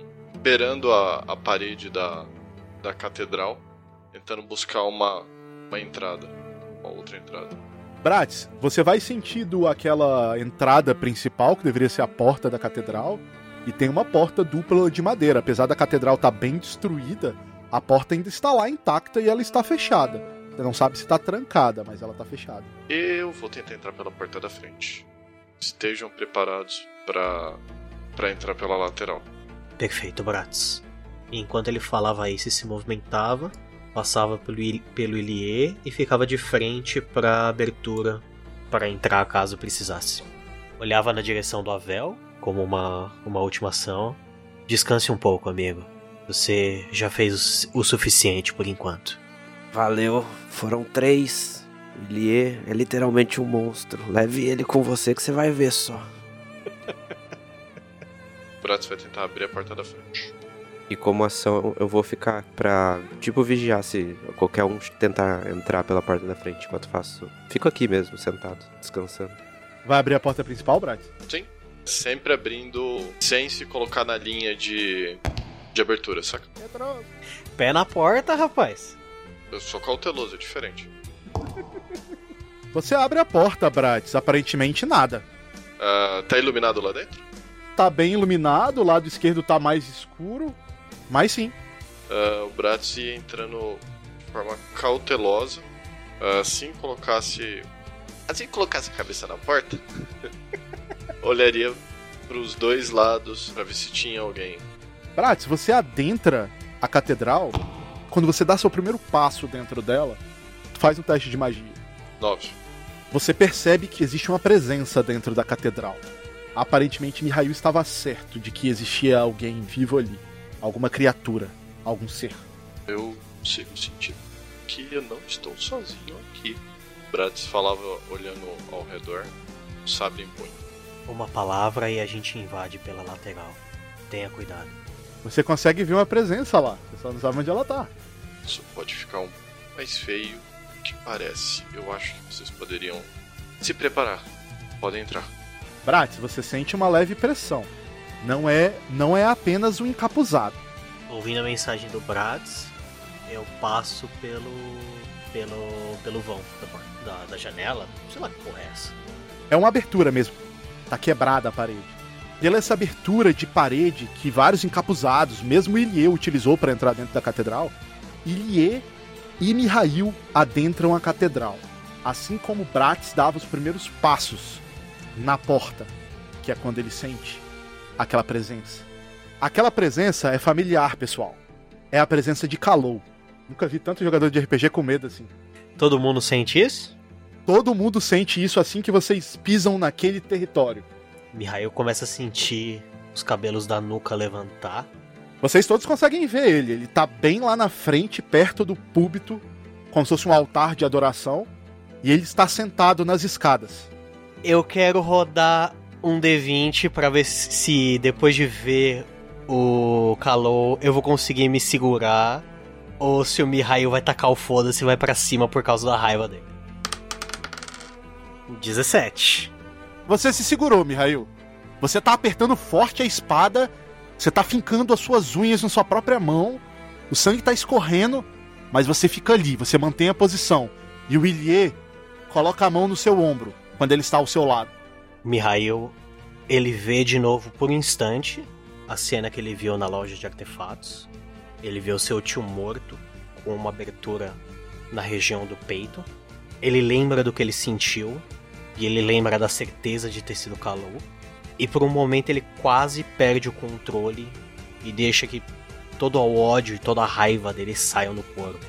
Mas talvez pelo um pouco de respeito pela, pelo tio dele, Talvez pelo apoio que ele sente por seus companheiros estarem ali perto e sentindo a mão no ombro, ele consegue se acalmar um pouco e começar a colocar a respiração de volta no ritmo.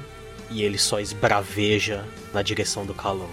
Finalmente, estamos de frente novamente, seu desgraçado. E eu vou garantir que um de nós não vai sair vivo daqui. Não importa o que aconteça e eu aperto com mais força o cabo da espada. Após as palavras de Mihail, um grande raio corta os céus. E um estrondo, um trovão. E uma grande tempestade começa a cair. O telhado da igreja, todo prejudicado, permite que a água escorra por dentro da catedral. O sangue negro daquelas criaturas que estavam ali é lavado. Kalou estava ali, sentado. E mesmo após vocês entrarem, ele não se levanta. Ele tem as pernas abertas enquanto sentado nos degraus. Uma mão em cima de um joelho e a outra em cima de outro. Ele encara vocês com um olhar fixo, impregnado. E ele não fala nada. Alguns dias atrás, nas memórias de Kalou, cabisbaixo, um homem de capuz e roupas de couro andava pelos corredores impecáveis e luxuosos da Bissérica de Fumorashi. Um local no qual ele claramente não estava habituado a transitar. Escondendo o rosto, ele adentrava uma porta maciça de madeira. Os adornos dourados e ritualísticos denunciavam a importância da posição do dono daquela sala. Os dois guardas ao lado dessa porta ameaçavam dirigir olhares para esse homem de capuz, mas logo eles desistiam dessa ideia. A energia ruim e maligna transbordava dele. Era simplesmente poderosa demais. Ele entrava na sala. Os guardas se entreolhavam e agiam como se nada houvesse acontecido. Dentro da sala, o homem de capuz se colocava de joelhos. À sua frente, uma mesa, também com adornos dourados. Os detalhes e obras de arte e esculturas pitorescas quase roubavam a cena, mas o foco era o homem que estava sentado de costas. Seus cabelos ruivos e longos denunciavam. Era Roshkata Nebona. Sem se virar, Roshkata desferia suas primeiras palavras para o encapuzado. Terá de usar este capuz por um bom tempo agora. A câmera focava no rosto do encapuzado, e Roshkata olhando, revelava sua identidade. Não é mesmo, Kalou? Kalou revelava seu rosto deformado e escondido pelo capuz. Ele fechava os olhos, uma vergonha cobria o seu rosto, o seu olhar. Não sei qual o nível de influência deles com o Lorde Telfrumos, ou o que diabos estavam fazendo lá, mas eles libertaram Inor. Significa que estão tramando algo. Uma situação embaraçosa, toda essa exposição. Roshkata agora se levantava, ia até uma mesa de canto e se servia uma bebida, ainda sem olhar para Kalou. Peço mil perdões pelo desapontamento e transtorno, Capitão Roshkata, dizia Kalou, rispidamente envergonhado. Depois de tudo que a Bissérica fez por mim, eu. eu. Nesse momento, Kalou fechava os olhos, com verdadeira e pura vergonha. Você realmente lidou de forma patética com a situação. Deveria ter eliminado todos eles. Agora trabalhe dobrado e compense toda essa vergonha que você nos fez passar. Roshkata terminava sua bebida. Ele não mudava o tom de voz. Ainda sem olhar para Kalou, ele dizia: Vá, tire essas botas sujas da minha sala antes que alguém o veja. Soldados têm perambulado pela Bissérica por conta dessa patifaria. Sim, Capitão Roshkata, dizia Kalou, humilhado, se levantando e indo em direção àquela porta. Quando Roshkata levantava a voz novamente. E não me chame de capitão. Eu não sou seu capitão. Você não faz parte da Cheirosse, dizia Roshkata, ainda sem se virar.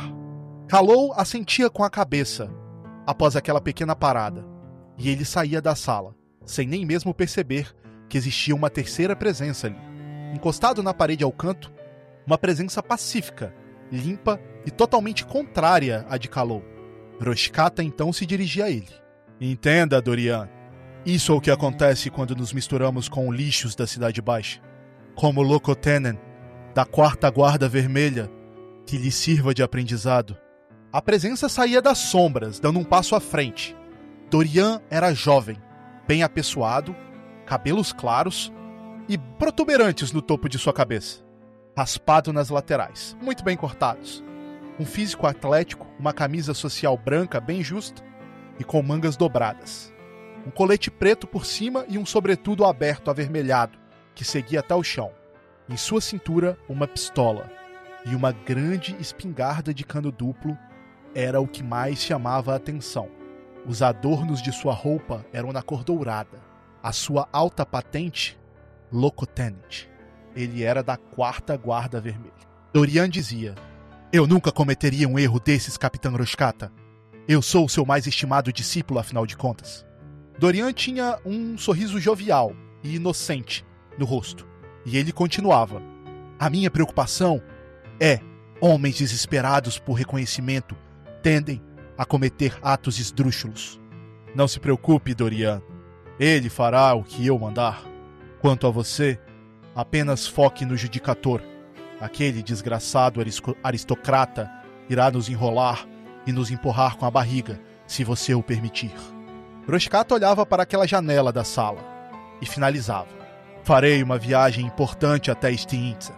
E você, Dorian, cuidará de tudo na minha ausência.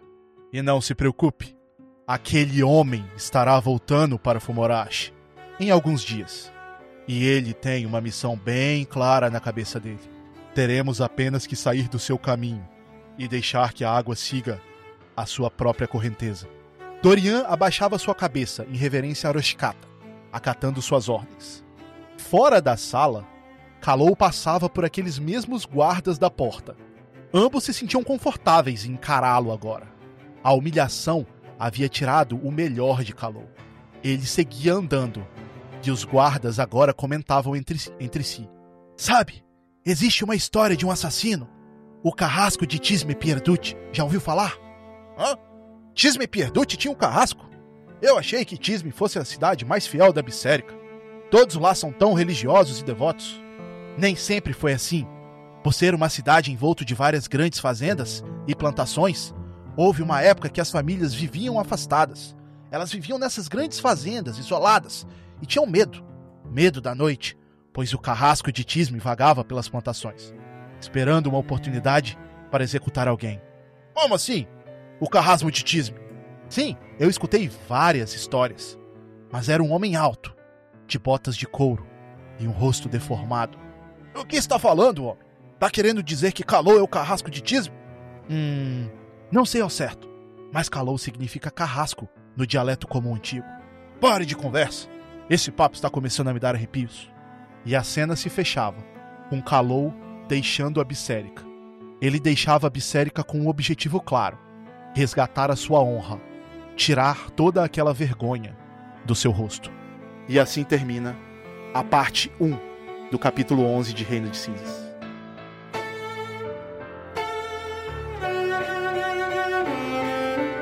Energium Ilimitada Edições de Podcast.